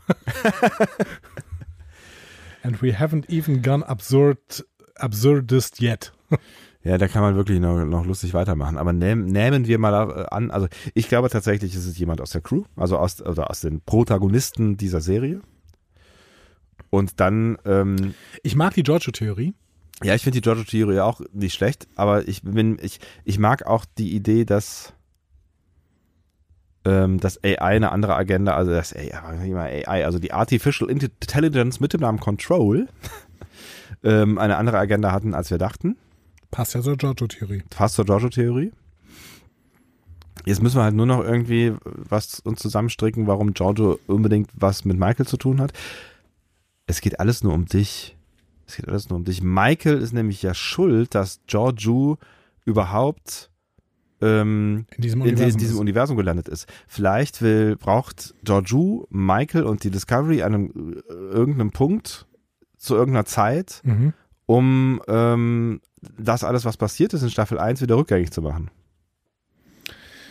Auf der anderen Seite hätte Giorgio denn wirklich den Genozid der Maul an den Kelpianern verhindert? Also ich halte die Theorie, dass Michael der rote Engel ist, weiterhin für ähm, wahrscheinlicher. Aber Was, was, was, was, ich, was ich toll finde, weil du die am Anfang total bescheuert fandst. ja. mein Herz schlägt immer noch für Kalber ist der rote Engel, aber das kann ich mir nicht mehr so richtig erklären. Ja, aber das, Kalber hat auch nicht so eine, so eine, so eine Figur, ne? Aber Kalber hat noch irgendeine Funktion. Kalber ist nicht auserzählt und Kalber reicht mir nicht, dass er sich selbst jetzt findet.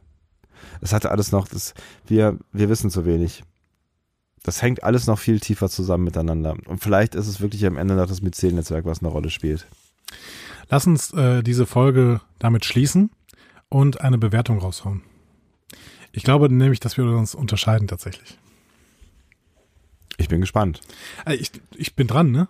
Ich, kann, Genau, kann sein, dass du dran Ich bist, bin ja. dran. Ähm, genau. Ich habe mich beim letzten Mal ja so ein bisschen echauffiert über diese Lensflares und sowas und ich war sehr, sehr glücklich, dass sie dieses Mal eben, äh, dass die Regie eher äh, konservativ äh, abgelaufen ist und das Jonathan Frakes.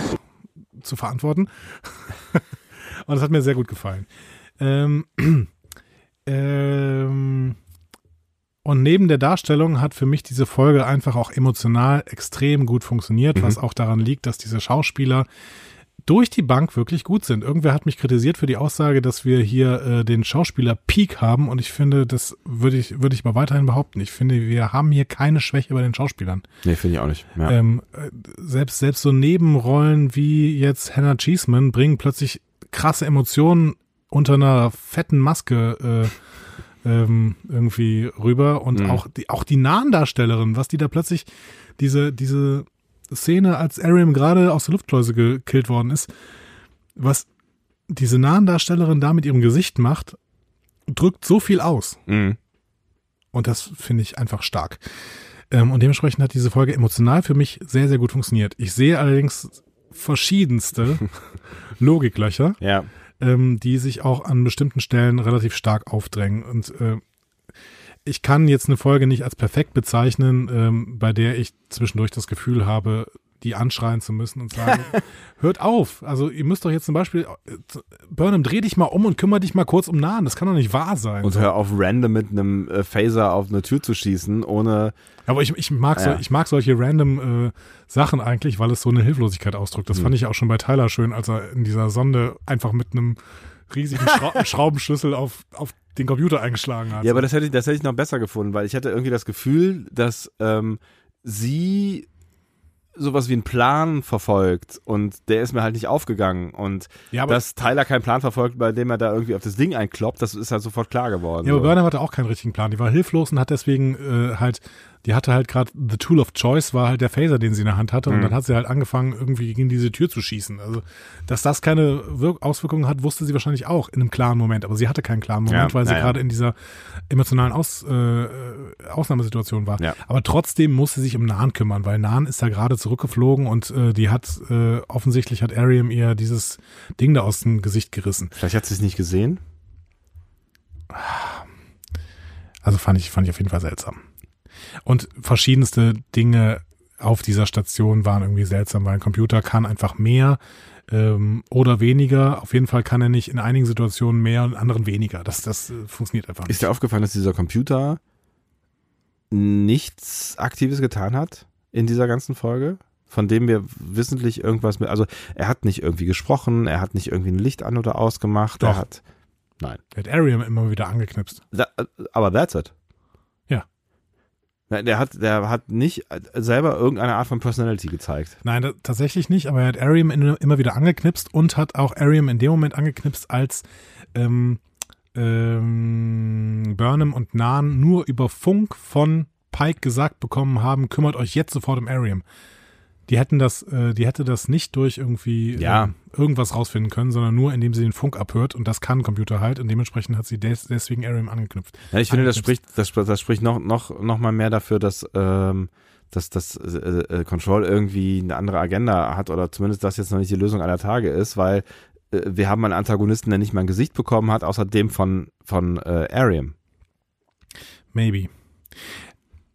Wie auch immer. Wie auch immer. Ich Entschuldigung, fand, du ich warst fand ja die dabei. Folge, nein, ich fand die Folge hat wirklich gut funktioniert und mich hat mich hat's wirklich emotional gerissen, als Ariam da rausgeflogen hat und alle angefangen haben zu weinen und da waren mir auch die Tränen nah und das äh, rechne ich dieser Folge hoch an äh, und ich ziehe halt wieder diese diese ähm, diese Logiklöcher, die es da ab und zu im Plot gibt und die halt einfach drehbuchbedingt sind, sonst funktionieren die Sachen im Drehbuch einfach nicht so, wie sie da funktionieren sollen.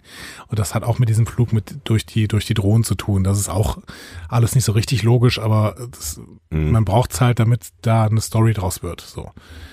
Ähm, warum schießt, warum schießt die nicht, äh, Discovery nicht einfach aus Entfernung diese Drohnen kaputt? So. Ja, Ne? Also kann man alles mal überlegen. warum springt die Discovery nicht, wenn, schon die ganze Zeit über diesen blöden Myzel-Antrieb gesprochen, warum springt die Discovery nicht einfach bis zur Station vor? Ja. Aber das ist alles, das sind alles nebensächliche Sachen, weil du hast zwischendurch halt trotzdem diese extrem gut geschriebenen, gut geschriebenen Dialoge äh, zwischen Stamets und Spock, zwischen äh, Spock und Burnham vor allen Dingen. Ähm, ja, du hast ein paar Charaktere, die ein bisschen atypisch handeln, ja, aber ähm, ja, genau. Es gibt Schattenseiten dieser Episode, aber es gibt ganz, ganz viel Licht. Und ich gehe mit einem guten Gefühl aus dieser Episode raus und deswegen ähm, verbleibe ich hier auf hohem Niveau und freue mich darüber. Und kann da gerne eine Punktzahl für geben, dann wäre es wahrscheinlich ähm, irgendwie eine 8 zum Beispiel. Eine 8, 8 kann ich mir, glaube ich, ganz gut vorstellen. Ja. Ähm, ich, äh, interessant ist, dass du sagst, ich, wir sind unterscheiden uns diesmal äh, äh, stärker. Ähm, das muss mir gleich noch erklären, wa warum du das siehst. Aber ähm, tatsächlich sehe ich vieles so wie du. Ähm, ich habe die, ich habe die Folge geguckt und habe mich an wenigen Stellen tatsächlich wirklich geärgert über, über die äh, Logiklöcher. Und ne, sie, sie bekommen immer dann, wenn, also mir, mir ist bewusst gewesen, dass diese Folge an ein paar Stellen geschwächelt hat. Sie bekommen dann natürlich, wenn wir da intensiver drüber sprechen, nochmal ein bisschen mehr Gewicht. Und ähm, zum Beispiel äh, jetzt die, die, diese ganze Control-Geschichte äh, finde ich jetzt irgendwie noch nicht hinreichend auserzählt. Das ist aber vielleicht auch extra so gemacht, weil sie einfach in der nächsten Folge nochmal aufgegriffen wird. Und weil sie noch fünf Folgen haben. Nur weil sie noch fünf Folgen haben und so weiter, genau. Ähm, aber ich fand tatsächlich auch das, was du gerade schon betont hast, die Dialogleistung in dieser Folge extrem stark. Ähm, das, was zwischenmenschlich passiert ist an allen Ecken und Kanten und da schließe ich halt auch diese, diesen letzten Showdown äh, mit ein, der mich emotional auch echt erwischt hat, ähm, weil ich nicht damit gerechnet habe. Ähm, deswegen hat die für mich auf einer emotionalen Ebene und dann fallen dir diese Logiklöcher ja auch gar nicht so stark auf, wenn du emotional mitgehst in so einer Folge, hat die für mich sehr gut funktioniert. Sie hat nicht perfekt funktioniert. Da hast, da hast du, da hast du schon recht. Dazu ist, hat sie dann doch an ein, einigen Stellen äh, zu sehr geholpert. Aber wir sind hier atmosphärisch finde ich auf einem extrem hohen Niveau angekommen. Das ist so, ich habe, ich habe, ich war sofort irgendwie drin und diese ganzen Kamerafahrten und dieses Gefühl, was mittlerweile von Discovery äh, übermittelt wird, das ist, das ist so auf einem anderen Niveau, so auf einem anderen Stern mittlerweile finde ich so weit entfernt von dem, was wir in dieser ersten Staffel gesehen haben. Es, es gibt für mich schon so wirklich so ein richtiges Discovery Gefühl, was, Mhm. was erzeugt wurde Ja, jetzt durch die ersten auch. neun Folgen. Und ähm, deswegen habe ich mich sofort wohlgefühlt. Also so diese, allein diese, diese Bewegungen durch den, durch die Gänge, wenn irgendwie zwei Leute durch die Gänge gehen und am Anfang waren es Pike und Michael, so, es ist, keine Ahnung, es, es, es fühlt, es gibt mittlerweile so ein Look and Feel, der Discovery typisch ist, wo ich mich zu Hause fühle, ähm, was sie Storytelling-mäßig auch irgendwie geschafft haben. Da eckt es manchmal irgendwie so ein bisschen raus, wo ich denke, da haben sie es nicht hundertprozentig getroffen, aber sie haben, sie haben tatsächlich einen Kurs gefunden, den sie die ganze erste Staffel nicht gefunden haben. Und deswegen ähm, kann ich diese Folge auch gar nicht schlecht bewerten oder ihr nicht übel nehmen, dass sie vielleicht nicht so total perfekt ist wie das, was wir davor gesehen haben, weil das im Grundtenor gestimmt hat, was was die Folge gezeigt hat und dazu passt, was die acht Folgen davor gezeigt haben. Und deswegen bin ich tatsächlich noch gewillt, äh, 0,5 draufzulegen und zu sagen, das ist für mich eine 8,5. Ähm, äh, weil gesamtstaffelig betrachtet. das Ist das ein Wort? Ja, jetzt ja. Das eine, eine konsequente äh, Fortsetzung von dem war, ähm, was ich gesehen habe und mich extrem reingezogen hat. Ich fand sie auch mega spannend, die Folge. Also auch die, die, die kleinen Momente. Ich fand Ja. auch dieses, so dieses Schachspiel zum Beispiel, fand ich mega spannend, weil da so unfassbar viel passiert zwischen, zwischen Michael und Spock, so, ne? Also, ich, ich finde es toll, wo wir gerade gelandet sind bei, mit, mit Discovery und habe überhaupt gar keine Sorgen mehr, dass das jetzt, vielleicht bin ich voreilig, aber ich habe tatsächlich gerade keine Sorgen mehr, dass, dass sie das noch gegen die Wand fahren, weil sie gerade so viel schon geschaffen haben und sich man das förmlich fühlen kann, was sie geschaffen haben. Ich möchte deiner Voreiligkeit, so eine vorsichtig, Vorsicht, nicht Vorsichtigkeit, Vorsicht äh, entgegenhalten. Ich habe Angst, ja, weil das ist auch schon nur noch eine Mammutaufgabe, das Ganze irgendwie so zusammenzuführen, dass es sinnvoll ist. Ich weiß, wir haben ja gerade auch wirklich äh, 20 Minuten theoretisiert und verstehen sehr viel nicht. Das ist mir auch aufgefallen. Gut, aber wir werden auch nicht dafür bezahlt und das ist ein Autorenraum, der schon sich hoffentlich Gedanken darüber gemacht hat und der Autorenraum hat sich ja nicht groß verändert. Ja. Ähm, keine Ahnung. Ähm, ich finde nur grundsätzlich, wir können jetzt mal sagen, diese, diese Staffel macht so viel richtig. Ja. Und ja, wir mussten die Klingonen zu Ende bringen und Tyler da wegholen. Ja. Und das war sicherlich die schwächste Folge der Staffel, aber auch das war jetzt kein totaler. Nee. Also es, ne, retrospektiv, klar, ja, keine Ahnung. Ich habe ich hab, na, ich habe auch schon damals gesagt, der Storystrang hat mich nicht wirklich interessiert. Aber auf der anderen Seite ist es halt das, was sie, was sie auch gerade in den ersten Folgen getan haben, nämlich auch noch lose Fäden aus der letzten Staffel irgendwie so verknotet, dass sie entweder nicht mehr wehtun äh, oder sie weitergeführt werden können. Ja. So, ne? Genau. Ich bin gespannt, was uns da erwartet. Vor allen Dingen nächste Woche, wenn äh, die Folge heißt The Red Angel. Oh ja. Auf Deutsch wahrscheinlich äh, der rote Engel. Könnte ich mir gut vorstellen. Ich bin äh, begeistert, dass wir diese Folge zu einem doch noch so halbwegs ordentlichen Ende gebracht haben, denn genau da sind wir jetzt angelangt. Exakt. Wir freuen uns, glaube ich, genau, beide darauf, jetzt ähm, das Mikro hinzulegen, vor allen Dingen, nachdem wir es vier Stunden in der Hand gehalten haben, wir, was sagen wir, einen Hammer hinlegen oder so. Kleines Was auch Päuschen immer machen. du, was auch immer du möchtest, Ich- sag es einfach. Tschüss, ich wollte Tschüss sagen. Wir sehen uns äh, nächste Woche. Mit nächste Woche meine ich diese Woche, weil wir werden jetzt mal versuchen, vielleicht mal wieder etwas äh, früher zu releasen. Ich hoffe, ich verspreche nicht zu viel, aber ich, Nein, ich meine, vermute, der- wir der- sehen uns am Wochenende eh, Andi. Ich habe auch das Gefühl. Ja. Der Sonntag ähm, ist. Ich? Was? Der, der, Sonntag, at, at der Sonntag ne, bei Twitter. ähm, der Sonntag ist, ähm, Uns heilig. nein, das ist der, der, der, der angestrebte Erscheinungstag Ach so. im Normalfall. Ach, du redest wirklich von diesem Tag. Von Mensch. diesem Tag. Ja. Ne? Wenn, wir, wenn wir Montag erscheinen, dann ist das uns nie so richtig recht. Äh, einerseits, weil das meistens dann Stress ausartet irgendwie am Sonntagabend, äh, Montagabend. Andererseits, weil ihr dann auch relativ lange drauf warten müsst und ich weiß, dass ihr ähm, das nicht gern tut, aber es auch aushaltet und äh, vielen Dank dafür. Ähm, ja, In diesem Sinne möchtest du uns mitteilen, dass wir versuchen, am nächsten Sonntag erschienen zu sein. ja. Oder sogar Freitag schon. Jetzt übertreibt man nicht, jetzt bisschen reiß, übertrieben. reiß Ja, mal machen wieder wir- zusammen. machen wir versuchen äh, nächsten Sonntag erschienen zu sein. Genau wie der Red Angel. Der erscheint auch. Wer wird es sein? Oder es ist wieder nur das letzte Wort der Folge. Das stimmt. oh, da, der Red Angel. Fade to Black. Ah, wir werden sehen. Wir werden Ähm, sehen. Es war mir eine Freude, lieber Sebastian. Oh. Schön, dass wir das überlebt haben. Ja, ich finde auch, ich, also vor allen Dingen, dass wir wach geworden sind, ich, äh, wach geblieben sind. Ich, äh, äh, zwischendurch wieder wach geworden sind, wenn der andere fertig war mit seinen Monologen. Äh, ist mir bisher noch nicht passiert, bei einem Podcast eingeschlafen äh, zu sein, aber ich glaube, wenn das in dieser Folge nicht passiert ist, dann wird es auch in keiner mehr passieren, weil so müde werde ich nie wieder in meinem ganzen Leben sein. Zumindest werde ich es versuchen zu verhindern. Liest du das gerade von deiner Hand ab? Das lese ich gerade Hand von meiner Hand ab. Ich habe, ich habe einen schwarzen Punkt auf der Hand und habe mich, während ich diesen Monolog gehalten habe, gefragt, was dann wohl dieser schwarze Punkt sein könnte. Er saß da wirklich so, als würde er von der Innenfläche seiner Hand diesen Text ablesen. wir sollten ganz schnell aus dieser Folge rausgehen, denn wir verzetteln uns in äh, Unsinn. Das könnte uns nicht passieren, aber falls es uns doch passieren sollte, dann werdet ihr nichts davon mitbekommen. Das war's nämlich. Das ist Cavalry, Cavalry Panel. Das ist, wie heißen wir nochmal? Coffery Panel. Das Coffery Panel. Ähm, schließt seine, Podcast über Koffer. Ich dachte an Coffee, schließt Ah, Coffee. seine Pforten, haben wir eigentlich irgendwelche Pforten, Pforten Ja, hat wir, steigen, Panel. wir steigen vom Panel herunter. Und das ist ein, ein hohes Rost, dieses Panel. Es wird ein tiefer Abstieg. nee, so tief ist es. Tschüss und gute Nacht. Alles Gute.